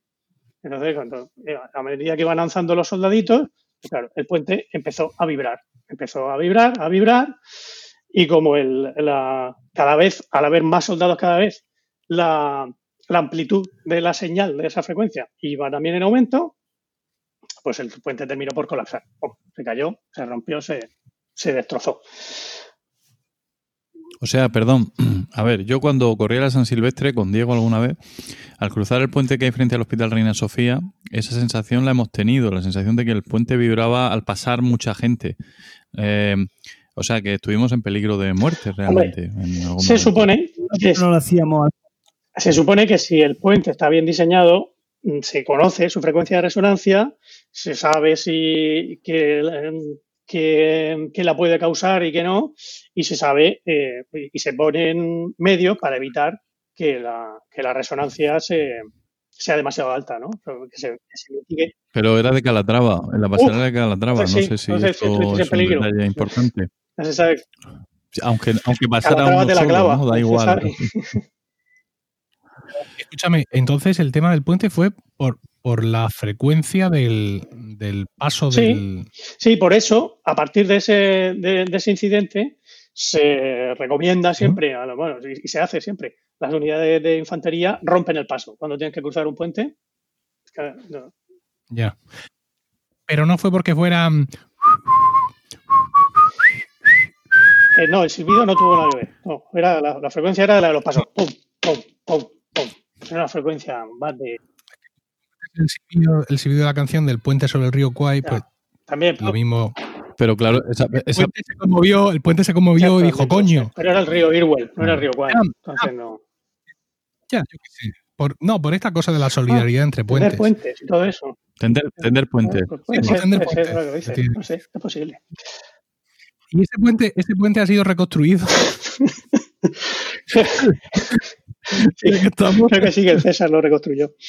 el César lo Lo reconstruyó. sí. Bueno, eh, no murió nadie, ¿eh? Aquella, aquella vez tuvieron suerte, se ve que el puente no era muy alto y no murió ninguno de los 74 soldados que lo, que lo cruzaron. Pero esto le volvió a pasar a los ingleses hace, hace muy poquito con el puente que creyó que, cre- que- que construyó Norman Foster para el, para el milenio en, en Londres. El día de la inauguración, el 10 de junio del 2000, se abrió al público y en cuanto empezó a, la gente a cruzar el puente, pues empezaron a notar que aquello, que aquello empezaba a moverse, ¿no? Que, vibraba, vibraba, aunque no fueran al paso, iban, pero había mucha gente, había pues unas 2.000 personas, ¿no? Se suponía que el puente estaba diseñado para que lo pudieran cruzar hasta 5.000 personas a la vez, pero con 2.000 personas el puente ya empezó a vibrar, a, a moverse, ¿no? Y eso que, pro- que provocó, pues que la gente eh, acompasara el paso a esas vibraciones, con lo cual el, el efecto fue mucho mayor. La amplitud de la frecuencia crecer. Frecuencia. y al, al poco tiempo mm, no pasó, no, no llegó a colapsar el puente, gracias a Dios, porque con las 2.000 personas encima podía haber sido gordo, pero tuvieron que cerrarlo, el puente, al poco tiempo y se gastaron, se tuvieron que gastar 6 millones y pico de euros para, para arreglarlo, para evitar el para evitar estos problemas. A ver, esto es Pero ¿y esto esto, esto, perdón, José, esto cómo lo haces? Es decir, combinando materiales. Sí, claro, ¿Cómo- eh, pues, pues poniendo refuerzos aquí, refuerzos allá, le echas otro cable desde, desde esta punta para acá, todo esto ya, luego, después de lo del puente de, de, de Broughton y, y después de muchas... Este problema es sobre todo con los puentes colgantes, ¿no? Los puentes, de, los puentes romanos con sus arcos ahí clavados al suelo, pues no, no tenían este problema. Pero a partir de entonces, pues ya el tema de la frecuencia de resonancia pues se ha tenido muy en cuenta en la, construcción de puentes cosa que no ha que no ha sido óbice para seguir metiendo metiendo la gamba no aquí en España tampoco nos hemos librado ha habido puentes que, que eh, hay un vídeo también eh, por aquí en YouTube que de un puente que estaba en construcción en, no sé dónde era eh, era el Arcos de Alconétar pero este estaba, no estaba terminado ¿no? y, efectivamente con eh, no es necesario que, lo cruce gente para, para que entre en resonancia al puente. Puede pasar con el viento también.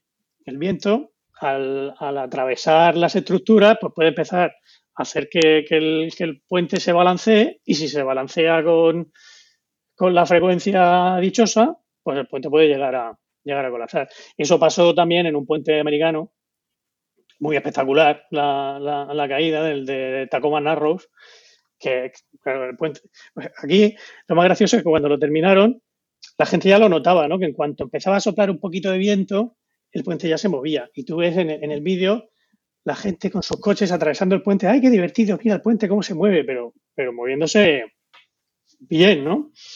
Pero un día llegó un viento ya de 65 kilómetros por hora. Es un viento fuerte, pero tampoco es un, un huracán.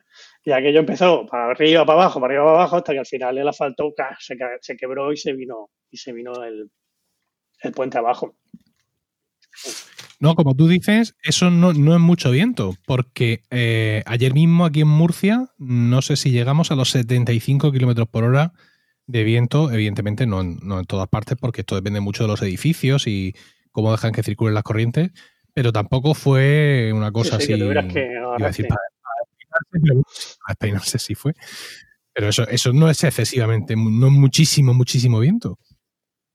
No, no, no era un huracán, no era. eh, Desde luego, un puente tiene que estar preparado para, para sufrir esa- Mm. esas velocidades. Y en este caso no, no pasaba. Y, y bueno, y ya me he dejado para el final de, de- cagadas en la construcción, pues otra que va a sonar mucho más, que es el, caso del Titanic. el Titanic fue construcción inglesa. El barco fue construido en, en astilleros en astilleros ingleses. Y aunque efectivamente el, ya sabéis que el, motivo del hundimiento fue porque se chocó contra un contra un iceberg que estaba, bueno, como todos los icebergs, estaba medio hundido, ¿no? Pues chocó contra una parte, la parte sumergida del iceberg y eso provocó el hundimiento. Pues eh, no quita para que hubiera muchas decisiones que se tomaron que, que empeoraron mucho la, el, el problema, el accidente. Una de ellas, bueno, pues eh, ir a la máxima velocidad que daba el, el buque, que eran 20 22 nudos, que son 40 y pico kilómetros por hora, que es muy rápido para un, para un barco, en una noche sin luna, por una zona en la que ya les habían advertido, tanto el servicio meteorológico como otros barcos que habían pasado por la zona, les advirtieron de que podía haber, de que podía haber hielo. Al, al ser la noche sin luna, eso a- en un barco que no tenía ningún tipo de radar ni nada por el estilo para detectarlo de otra forma, que era solo con vigías, claro, sí, cuentan en el, en el, los vigías sí que dicen que empezaron a dar avisos de que había una zona por donde no se veían estrellas, entonces seguramente aquello podía ser regulero, pero ya no Claro, les dio un tiempo barco así a- como lo cambias de rumbo en, en medio minuto. Claro. Claro, efectivamente dicen que la- las órdenes que dieron el, el que estaba al mando en ese momento, que no era el capitán, el capitán se había ido a dormir, eh, fueron las correctas. Era la maniobra que había que hacer, pero mm, no dio tiempo, no dio tiempo y se y se, se rompió el se rompió el casco.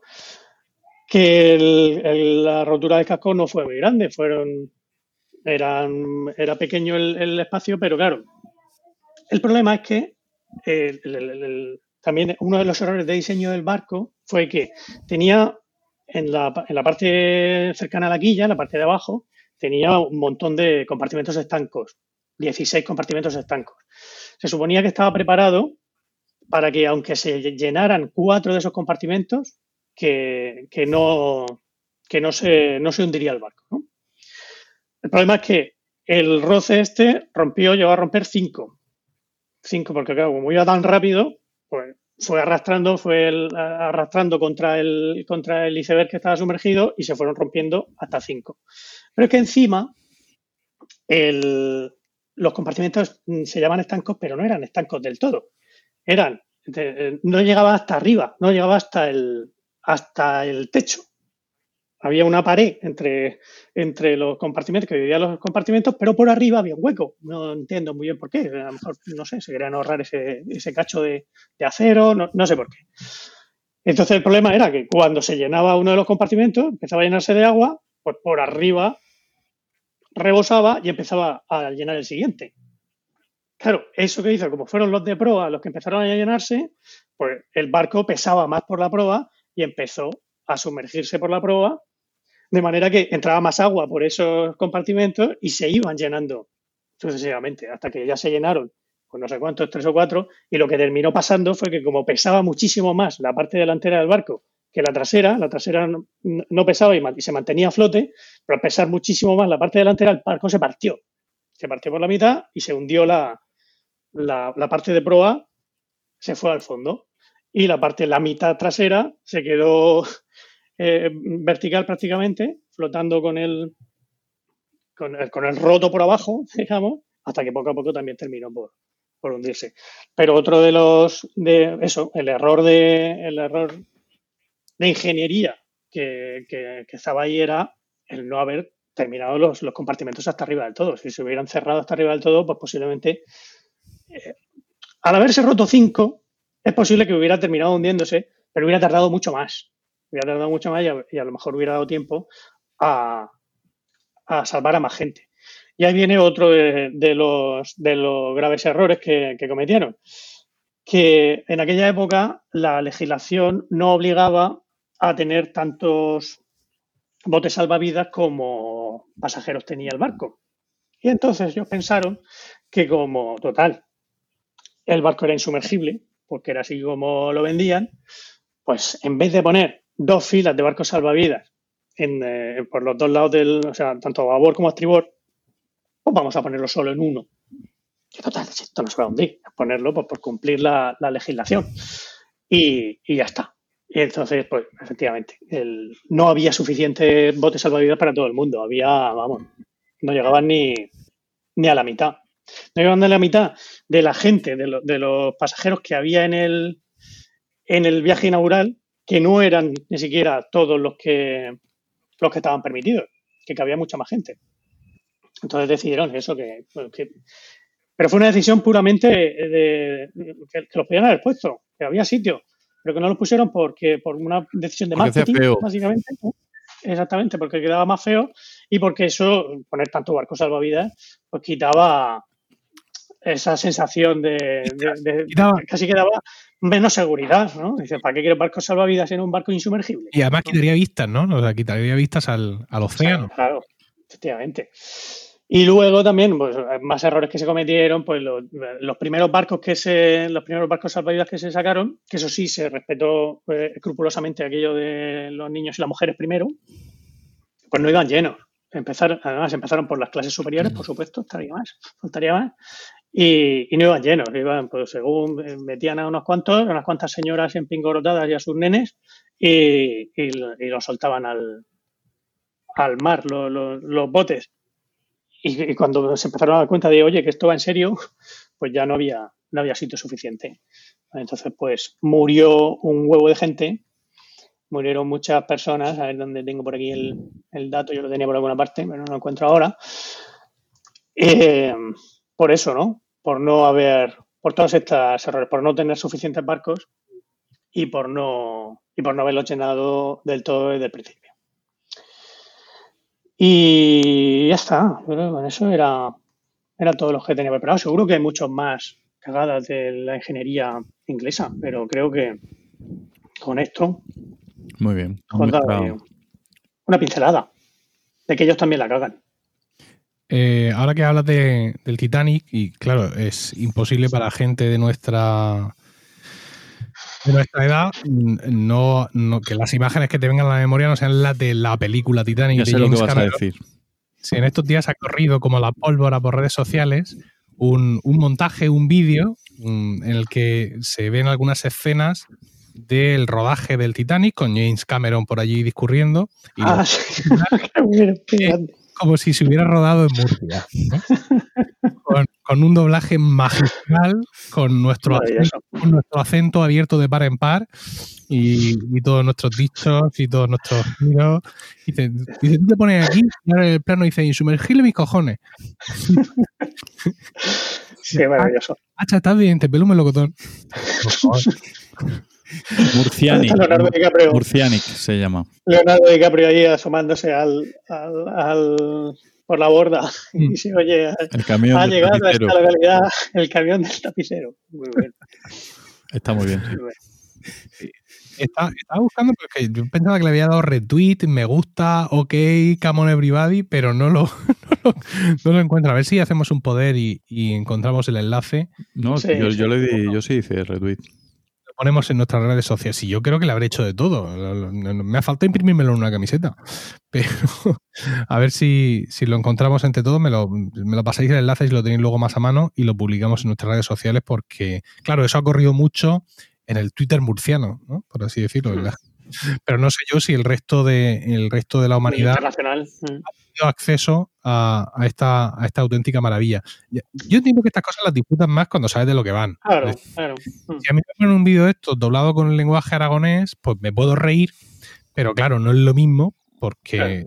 no es reírte de ti mismo, que yo creo que es de lo que más te ríes. Bueno, pues al menos nosotros los murcianos, que todos los chistes que han hecho en Murcia y tal, nosotros nos lo hemos pasado muy bien. No sé si hay otra gente un poquito más susceptible, quizá los ingleses. Oye, ¿y el camión del tapicero llega a otras localidades que no son las murcianas? Supongo que sí, ¿no? Sí, pues no lo sé. Todos Por tienen derecho a que se les tapicen. Ya, ya. Pero vosotros habéis visto alguna vez esto en acción, es decir, vosotros habéis visto en algún momento dado que alguien baja con un tresillo sobre su cabeza, elevando en el alto, sí, tapízamelo. Y, Las y- descalzadoras. Una des- ¿Qué es una descalzadora? Porque no lo sé. dicen muchos, es su, gran especialidad. Y su- no, no, la especialidad no eran dis- las discotecas. La especialidad en discotecas, ¿no decía eso? Sí, es cierto. En fin. Bueno, no sé, pero he de decir que el camión del tapicero mm, pasa incluso por las calles más céntricas. Es decir, ellos habrán hecho un estudio de mercado. Yo, yo la, el- la oficina de mi, de mi empresa está al lado de la Universidad de Murcia, que eso es pues, puro centro. Y por allí pasa el camión del tapicero. Sí, sí, sí, será. Bueno, Que si, sigue pasando, tiene que ser tendrá- que tiene. Claro, tendrá su ruta y tendrá sus clientes, pero insisto, yo ansío ver el momento en el que de pronto aparezca alguien con dos sillas cogidas del respaldo diciendo, hombre, por fin, que esto ya no me aguanta más. Pero bueno, Pues, pues sí, nada, Jorge, muchísimas gracias por tu sección. nada, a ¿Vale? mandar. Y eh, vamos ya con la última sección de, de este podcast, que además va a ser continuación de la mía. Vamos con Diego.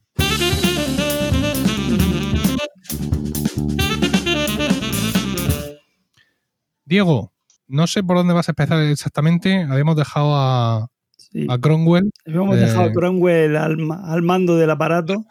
al mando de la nave de, de no Inglaterra hecha una mierda. Sí, sí. Eh, tampoco quiero yo justificar las malas o buenas decisiones de Cromwell, pero mm, ahí lo que llevaba. Pues sí, dejamos a Cromwell y, o sea, Inglaterra fatal y no se le ocurre otra idea a Cromwell que decir, ¿de dónde saco yo perrica? Pues atacando al, al Imperio Español.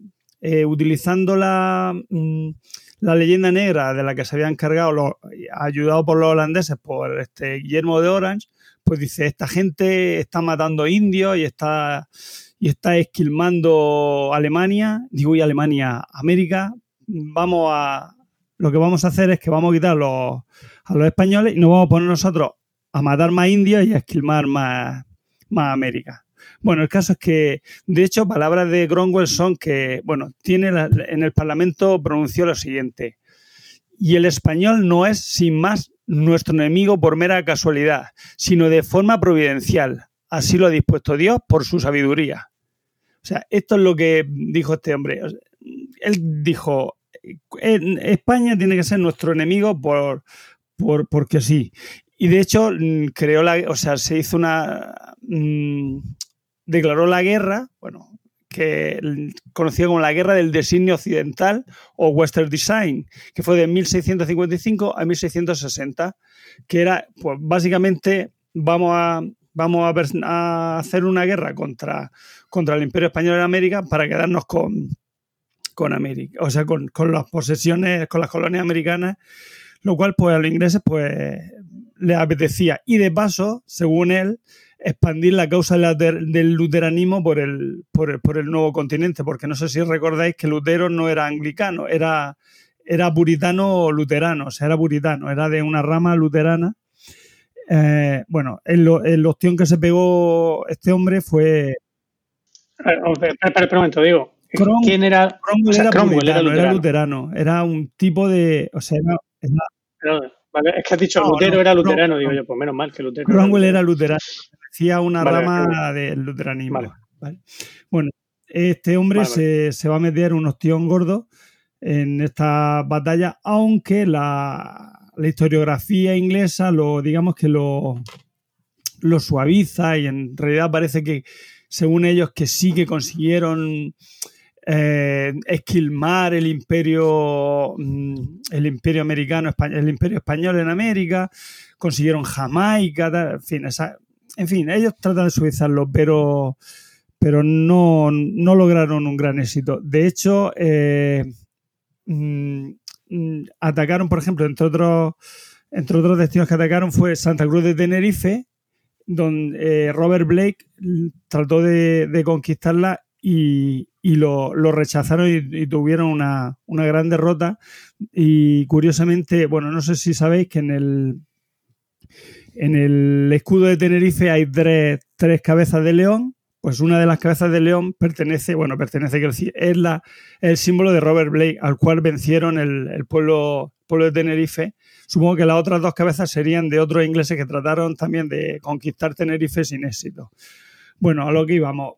Eh, ese éxito hizo que, bueno, ese fracaso de Inglaterra hizo que no, que entrara todavía más en crisis y curiosamente eh, cuando Cromwell eh, murió, mmm, eh, recordamos que, que Cromwell había creado una república, pero la república inglesa mm, era a su manera, porque quien heredó la república fue su hijo Richard Cromwell, ¿vale? O sea que o sea, era una república hereditaria, con lo cual, si ya la cosa se había, empeor, había empeorado, al final acabó con que con la Segunda Guerra Civil, por la cual Carlos II consigue derrocar la República e instaurar de nuevo la monarquía en, en Inglaterra. Entonces ya, juntando con eso y viendo la... Bueno, pasa el tiempo y vamos a...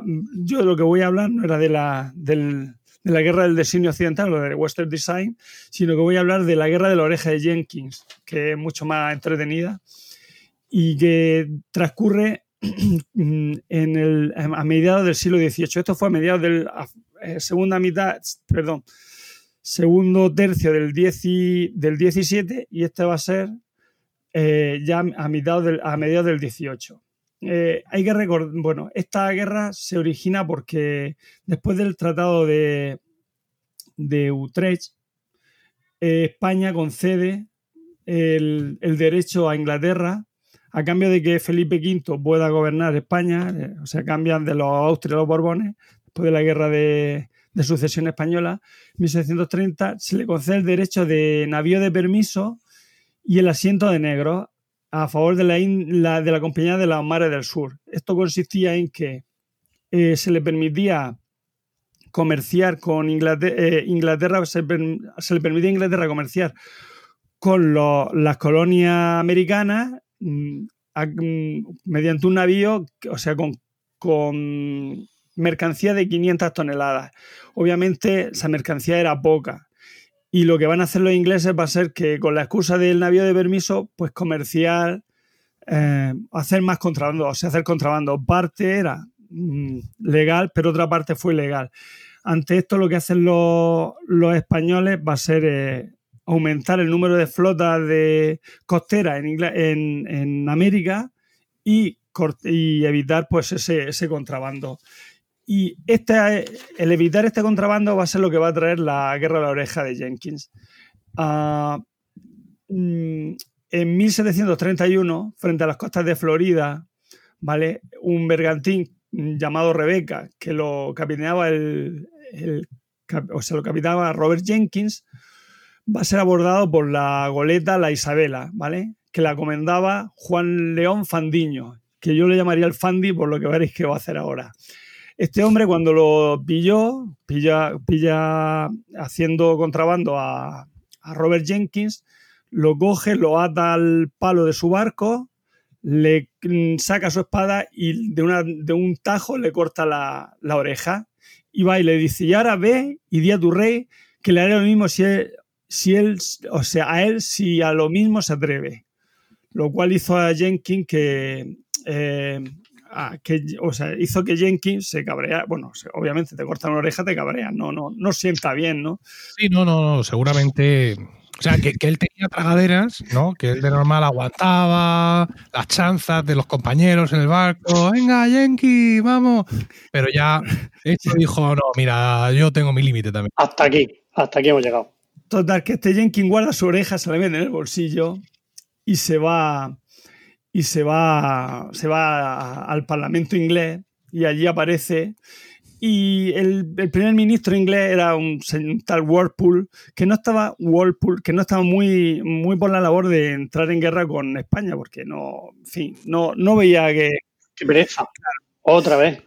Pero por otro lado estaba la gente de la, de la City, o sea, los, comerciantes de la City londinense que lo que querían era pues eso, re, re, reactivar el comercio. Entonces, mmm, digamos que había la, en el Parlamento la, una parte que quería eh, conseguir, o sea, entrar en guerra. Cuando aparece este tal Jenkins, que la había, que había conservado, dice la, bueno, se comenta que había conservado la, la, oreja en un tarrico, cuando aparece y enseña la oreja y dice, y me dijo esto, pues claro, la gente ya entró en entró en, en, en, en, cólera y dijo, esto hay que, hay, que, hay que eliminar esta afrenta porque al rey no se dice esto. Y el rey, claro, ¿cómo iba a decir?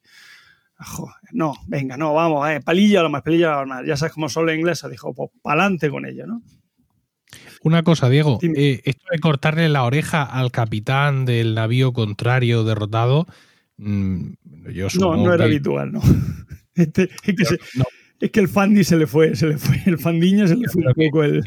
vulnera la- las normas de la guerra de la época, en fin, yo entiendo que no había una... La verdad es que en el 18 eran bastante. tenían mucha etiqueta para eso de la, de, de la guerra, pero, pero yo creo que.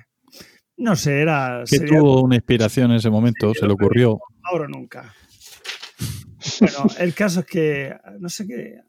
Ah, bueno, sí. El Parlamento. Seguimos, sí, estaba con lo del Parlamento. Bien. eh, el, el- ah, yo te lo diré. El, ay, es que no me sale el nombre. El cónsul, no, el, el embajador de España en, allí en la corte inglesa, que se llamaba Íñigo de Azpilicueta, se, se descubrió que Inglaterra iba a preparar una gran escuadra, ¿vale? Entonces avisó al rey, a Felipe V, y le, le avisó de la situación. Y, iban a, esa escuadra iba a atacar Cartagena de Indias. Cartagena de Indias era, digamos, eh, el sitio donde se reunían los, o sea, los, navíos que iban a, al viejo mundo, o sea, que iban a Europa, bueno, iban a España, ¿no? Con la riqueza americana. Era ahí donde se, se juntaban. Aparte, era un- una zona muy estratégica y pensó, pensó el rey, Jorge II de Inglaterra, pensó que, el mejor, que ese era el mejor sitio para, para conquistar, o sea, para, mm, para iniciar la conquista de América.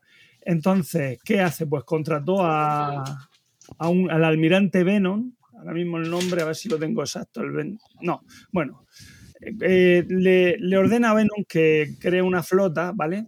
Mm, ¿Y por qué, con- por qué le dice a este tal Venom que lo haga? Pues porque previamente había conseguido una victoria y había en, ah, conquistando Portobelo, Panamá, y bueno, conquistándola y saqueándola y luego yéndose.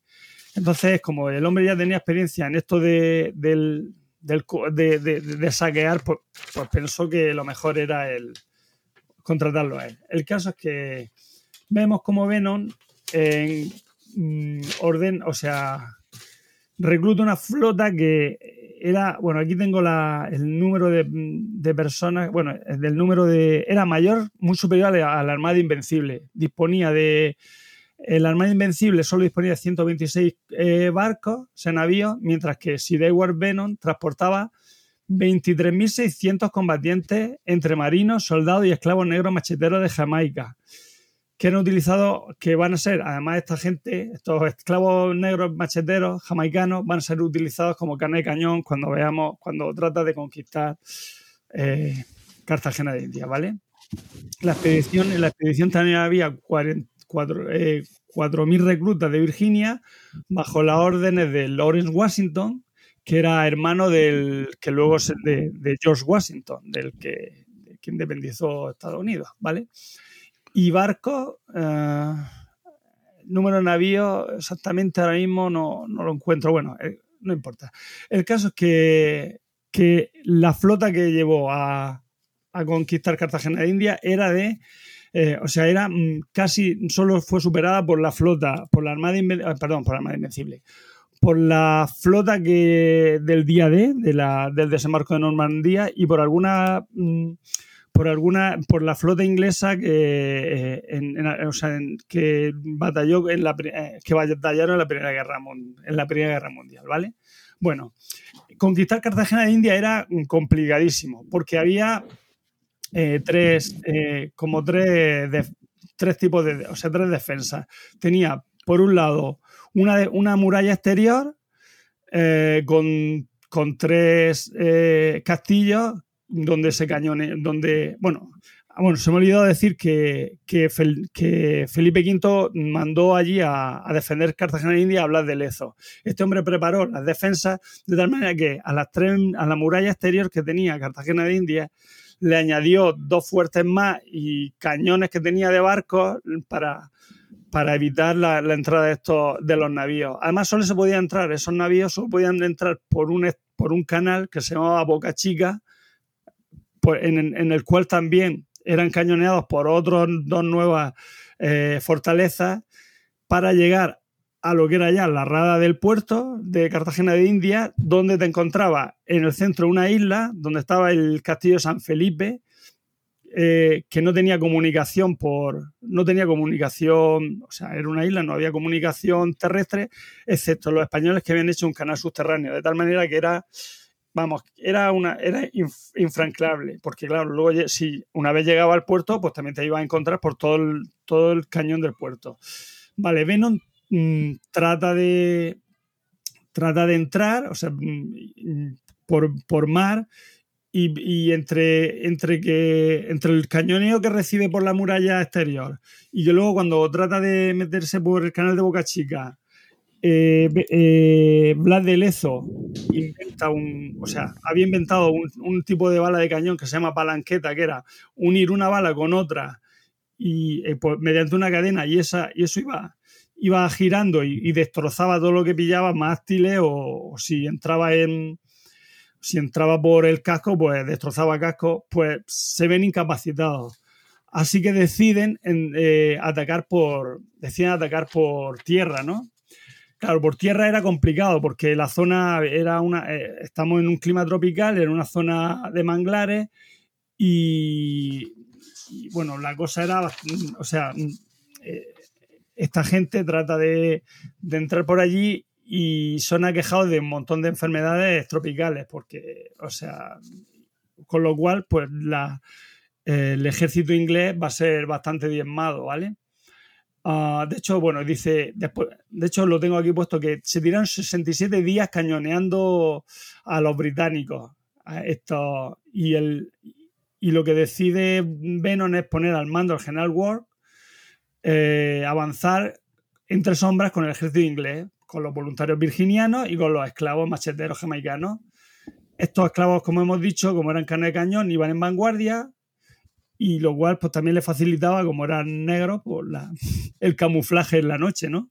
Bueno, el caso es que el avance se va a frenar ante la muralla, ya que esta gente lleva una, lleva una escalera, pero se ve que no midieron bien y las escaleras eran, mm, eran más pequeñas que, la, que la muralla a la que querían asaltar. Con lo cual, y como no tenían llave para poder abrir la puerta, pues, pues se los cargaron allí, empezaron a fusilearlos los españoles y, y se los cargaron. Bueno, los españoles, envalentonados por la sangría que había, que pro provocan la huida, vamos, desordenada de los asaltantes. Me gusta, me gusta esa frase, envalentonados por la sangría. claro. Pues viendo que estaban haciendo ahí. Oye, hemos matado mucha gente, qué bien. Que coste que esto es mío, ¿eh? Porque está sacado de mi, de mi blog. ¿De tus apuntes? No, no, de mi blog, de, del blog que yo tenía hace tiempo, Cualio, el encanto de la ignorancia, este trozo de envalentonados por la sangría, está sacado de mi blog. Que tengo un sobre Blas de Lezo donde hablo de eso. Magnífica prosa. Bueno, seguimos. Eh, provocan la huida desordenada de los asaltantes, donde, que van a perder cientos de hombres y todos los pertrechos, o sea, todo lo que llevaban, todas las la armas, las escaleras que no les servían de nada, pues se las dejan allí. Y los españoles, pues, troco troco, para pa el bolsillo, ¿no? Se lo quedan. Bien.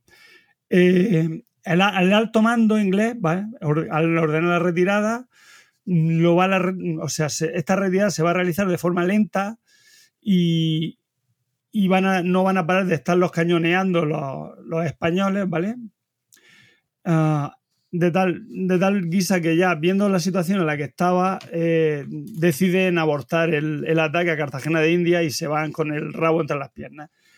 No sin antes Blas de Lezo eh, se, decir, eh, ordenar a, a, la, a, las baterías que, no, eh, o sea, cañón, con la siguiente frase, no, no dejen de cañonear hasta que no quede ninguna vela inglesa, ¿vale?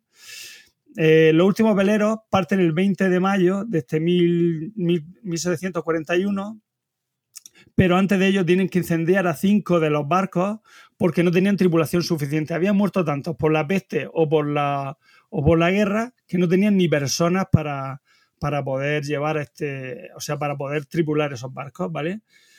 El ejército inglés va a quedar humillado, eh, y, pero eso no es lo peor. Lo peor fue que que en la corte inglesa estaban seguros con tanto barco, tanta cosa que habían llevado, estaban seguros de que, de que, iban a conseguir la, la victoria, ¿vale? Eh, entonces, que, que habían orden, o sea, habían mandado eh, acuñar monedas conmemorando dicha victoria. Eh, el problema es que las monedas las ordenaron, eso como hemos dicho, acuñar antes de que se diera tal victoria. Eh, entre las monedas, con, em, las monedas conmemorativas, por ejemplo, mostraron a Blas de Lezo arrodillado ante Venom, entregándole la espada con la inscripción El orgullo español humillado por Venom. En ella el vencido aparece, eso sí, con dos piernas, dos ojos y dos brazos, pero, mm, pero porque esta gente, fíjate lo poco que conocían a Blas de Lezo, hay que recordar que Blas de Lezo se le conoce como medio hombre, porque le faltaba una mano, un ojo, una pierna y la otra la tenía creo que también medio, medio enta- entangarillada, que no le andaba ni muy bien. Total, que, que eso demuestra el, el- desprecio que le tenían a este hombre.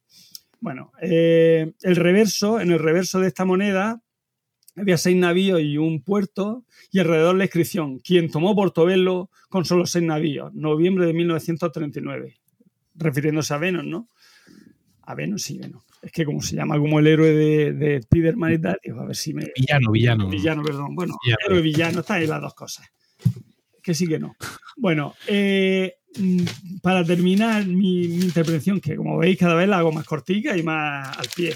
Bueno, he de decir que en el que en la exposición que se hizo sobre Blas de, sobre Blas de Lezo en 2013-2014 se le pidió al National Maritime Museum de Greenwich eh, que, le, que le aportara tanto monedas como conmemorativas como una- un cuadro del almirante Venom y, los- y los ingleses se negaron, dijeron que, que, de, Normal. que de eso nada. Y también Claro que para cachondeo ya está bien. ¿Qué va a perder? ¿Qué va a perder? Hombre, sobre todo teniendo en cuenta que nos están recordando eh, un- lo de la Armada, la Armada Invencible que se hizo hace más de 400 años y, y sin embargo esta que ocurrió eh, 200 y pico años, pues ni, ni, ni la mencionan, la, la guerra, la, la guerra de la oreja de Jenkins. O sea que, en fin, eso es muy, muy característico de la, de la historiografía inglesa, el, el obviar su derrota y, y man- maximizar sus victor- victorias por pequeñas que sean. Y bueno, con esto pues yo ya acabo. No sin decir que los ingleses no me ganan. Si no había quedado claro. No sé. Pero yo pensaba que ibas a hablar de la segunda defensa de Cádiz. No, al final no. Esa es la que se, se, se metieron en, en San Lucas de Barrameda, se metieron en San Lucas de Barrameda y se pusieron finos de fino, llegaron borrachos allí y no, no consiguieron ningún éxito. No sé si esa. El- bueno, el- pues esa, Eso fue durante la, esa fue durante el mm, durante el- la república esta de, de Cromwell. esa también fue, también lo hicieron ahí. Pues se ve que es habitual en ellos eh, el pasarse que, por, por San cierto, el. Cromwell, el Cromwell estaba enterrado en el college, en el Sydney Sassy College, ¿no? En donde estuvimos nosotros alojados y cantando. Estaba allí la tumba ¿Ah, sí? de Cromwell, de Oliver Cromwell. Sí. No, allí, además, creo que era eh, llegando a la capilla donde cantamos. Allí estaba. Qué curioso. Yo es que no canté Bueno. ahí. No. Eh, eh, Fe- se me estoy acordando, Felipe V no fue dos veces rey o algo así. Sí, fue rey y luego mm, eh, hizo, se convirtió en rey emérito. abdicó o en no sé a qué le favor de Luis I, pero seis meses después su hijo murió por una fiebre y tuvo, le obligaron a volver. Ya ves tú que el pobre estaba, que vamos, era de, era de ¿Qué has dicho la mudanza? ¿Has dicho? Ah, en Abu Dhabi. No, que estaba, Pues el no, pobre estaba ya en Abu Dhabi. no, estaba en la, en la granja de, no sé si era en Aranjuez o en la, o en, el- o en la granja de San Ildefonso. El caso es que, que se tuvo que volver, a pesar de que el tío era, era, ¿cómo se llama? Era depresivo, tenía un carácter depresivo, estaba siempre deprimido y lo pasaba fatal. De hecho, encargó a Farinelli que le cantara para que le subiera un poco el ánimo. Y nada, después ya le... Marinelli, el Fari, claro. El Fari, Sí, el el Fandi. Eh, otra, otra, otra derrota famosa de los ingleses, que, de la que tampoco se habla casi nunca, es de la de la, la que fue. eh, La claro, Coruña, ¿no? fue el año siguiente o, o dos años después de la de la Armada Invencible. La, la contraarmada. sí. La de También fue una sí. derrota. Es que me, me recordaba mucho lo que ha contado Emi- a Emilio, porque el plan era básicamente el mismo. Vamos a conquistar un puerto y ya nos llevamos la flota de India. Y nada, pero no, no, no, no, no. salió bien ninguna, No salió bien. ninguna de ellas. Fue bastante, fue casi peor que la. Mira, de al- hecho, fue peor que, el, que, la, que la Armada Invencible. Fue. Entró en un periodo de bancarrota en la, la corona inglesa que, vamos, que le costó salir un montón de años. Porque la Armada Invencible, se re- o sea, los barcos que se perdieron se, re- se rehicieron con rapidez, pues enseguida volvieron a tener, volvió a tener tropa, eh, uy, tropa, flota el Imperio Español, mientras que los ingleses se tiraron dos décadas sin, sin, sin sacar un barco al mar. Entonces, pues sí, fue mucho peor, aunque no se comente la historia.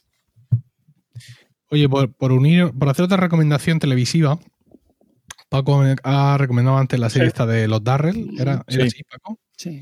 Y yo quiero recomendaros una que, que tiene un poco que ver con todo esto que hemos hablado de, lo- de los ingleses en cuanto a mm, fracasos eh, militares, fracasos eh, científicos ah, desde el punto de vista de la investigación y fracasos eh, de ingeniería. Es todo en uno, ¿no? Y es una serie que se llama The Terror. ¿no? Ah, El qué terror. Ah, sí. que, que se refiere al nombre de un barco. Y es pues una de estas expediciones de, venga, vámonos al... al- al- a- creo que era al Antártico, no sé si el Antártico o el Ártico. Tierra de fuego. Al Ártico, al Ártico. Al Ártico. Y vamos no. con nuestro barco y nos vamos. eh, Cuando no tengamos que ir, nos vamos y nos hemos ido. Y hostia, que esto se ha quedado aquí en caja de hielo. Y ahora a ver qué hacemos. Y la serie está súper bien. Es curioso porque son dos temporadas y la segunda temporada no tiene nada que ver con esto. No sé si es que querían, digamos, hacer las temáticas como algunas otras series, pero la, la primera temporada está súper bien. Es una serie muy intensa y tiene. Está muy, muy bien hecha. La podéis encontrar ahora mismo en España en Amazon Prime Video. Y, y os la recomiendo Es un encarecidamente. poco decepcionante cuando por fin sabes cuál es el, el origen de, lo, de las desgracias, quizá. Eh, resulta un poco. Pero bueno, eh, la tensión se mantiene durante seis o siete capítulos muy bien. muy Spoiler bien. alert. Sí, a mí me, a mí me, me gustó mucho, me gustó mucho. Y bueno, es una serie ya hace Ah. años. Quiero decir, spoiler hasta cierto No, porque yo no la he, no la he visto y, y quiero no, no ha hecho- no ha sido ningún, Eh. no ha sido ni, ni una sombra de spoiler. Pese a que Paco me la recomendó, curiosamente. Me dijo, ¿Ah, tienes sí? que verla. Pero como en aquella época estaba en, en Movistar y yo no quería usar Movistar para nada más que lo preciso y necesario, pues, pues no la vi. Eh, ya que estamos con recomendaciones, eh, voy a recomendaros una serie que estoy viendo yo ahora mismo, la tengo en curso, está en HBO y se llama The Night Of, la noche de. Y es, eh, es una de estas series que hacen mucho ahora, una serie muy cultivada, muy bien hecha, muy currada, con presupuesto, con buenos actores, etcétera, donde te cuentan la historia de, de un crimen que ha ocurrido, ¿no? De, de un, de un- de un asesinato o de lo que sea. Digo, es cierto que últimamente se están creando muchas series de este estilo, ¿no? Es como si alguien quiere hacer una película de un asesinato, pero se da cuenta que el lenguaje de la serie de televisión pues, le va a venir mejor porque tiene más por lo que sea. Entonces, The Night Of, una de las características que tiene es que vemos la investigación del asesinato eh, completa. Es decir, muchas veces cuando en una serie, en una película, eh, hay un asesinato, pues eh, encuentran el cadáver, eh, miradas de Dios mío, hay un cadáver, mm, como mucho corte siguiente escena, la típica imagen de las sirenas y la camilla que se lleva el cadáver, y lo siguiente que ves es ya algo que ha pasado tres días después, ¿no? Aquí no, aquí en esta serie se va todo como muy paso a paso. Es decir, el, primer día, el momento en el que el, el asesinato es descubierto, todo, todo ese, fra- todas esas horas que pasan, no, es en tiempo real, eh, evidentemente, pero ves mucho cómo funciona todo el tema de los testigos, cómo los suben, cómo comunican a la, a la, a la comisaría lo que han encontrado. Es decir, está todo. mm, Y además sin, alarde, no es en plan, venga, vamos a hacer esto porque podemos. No, no, no, está todo muy justificado y, te mete mucho en, en la trama. Luego, aparte, pues evidentemente tiene su trama de lo que sea que haya ocurrido y tal. Es decir, no es simplemente una, una cuestión técnica y os lo recomiendo muchísimo también. The Night of en, No, no. en HBO. Muchos deberes me estáis poniendo. Que yo todavía que tengo vídeos pequeños. Bueno, No tan pequeños como tú. Por cierto, ya sé el número de barcos que llevó Venom. Eran 180 barcos. Es que lo acabo de ver aquí. Sí, Ah, yo ya sé lo que es. Lo he dicho cuando no se me oía. sí. Sí, efectivamente. Walking Cane es un bastón. Walking Cane, una un caña de andar. Sí. Un can. Yo pensaba que toda la vida pensando que era un can. Esta es la forma, la forma Fíjate. latina de decir, de decir perro, pues no. Nos han traicionado los ingleses hasta en eso. Así que con esto hemos llegado al final de este cuadragésimo séptimo capítulo que esperamos hayáis encontrado gratificante y divertido. Gracias por el tiempo que habéis dedicado a escucharnos. Esperamos vuestros comentarios en emilcar.fm barra romanos locos, donde también encontráis otras formas de contactar con nosotros. Mientras llega nuestro siguiente capítulo, quizá el mes que viene, recibid todos un saludo, nuestros mejores deseos para este mes que os queda antes de volver a escucharnos y recordad que ante cualquier adversidad de la vida, lo mejor es tomarse un segundo para respirar profundamente y decir... Están locos. Eso, ¡Estos Román. bretones! Creo que cada vez nos sale peor. Sí, ¿verdad? Sí, pero esta vez no lo voy a arreglar. Se va a quedar así.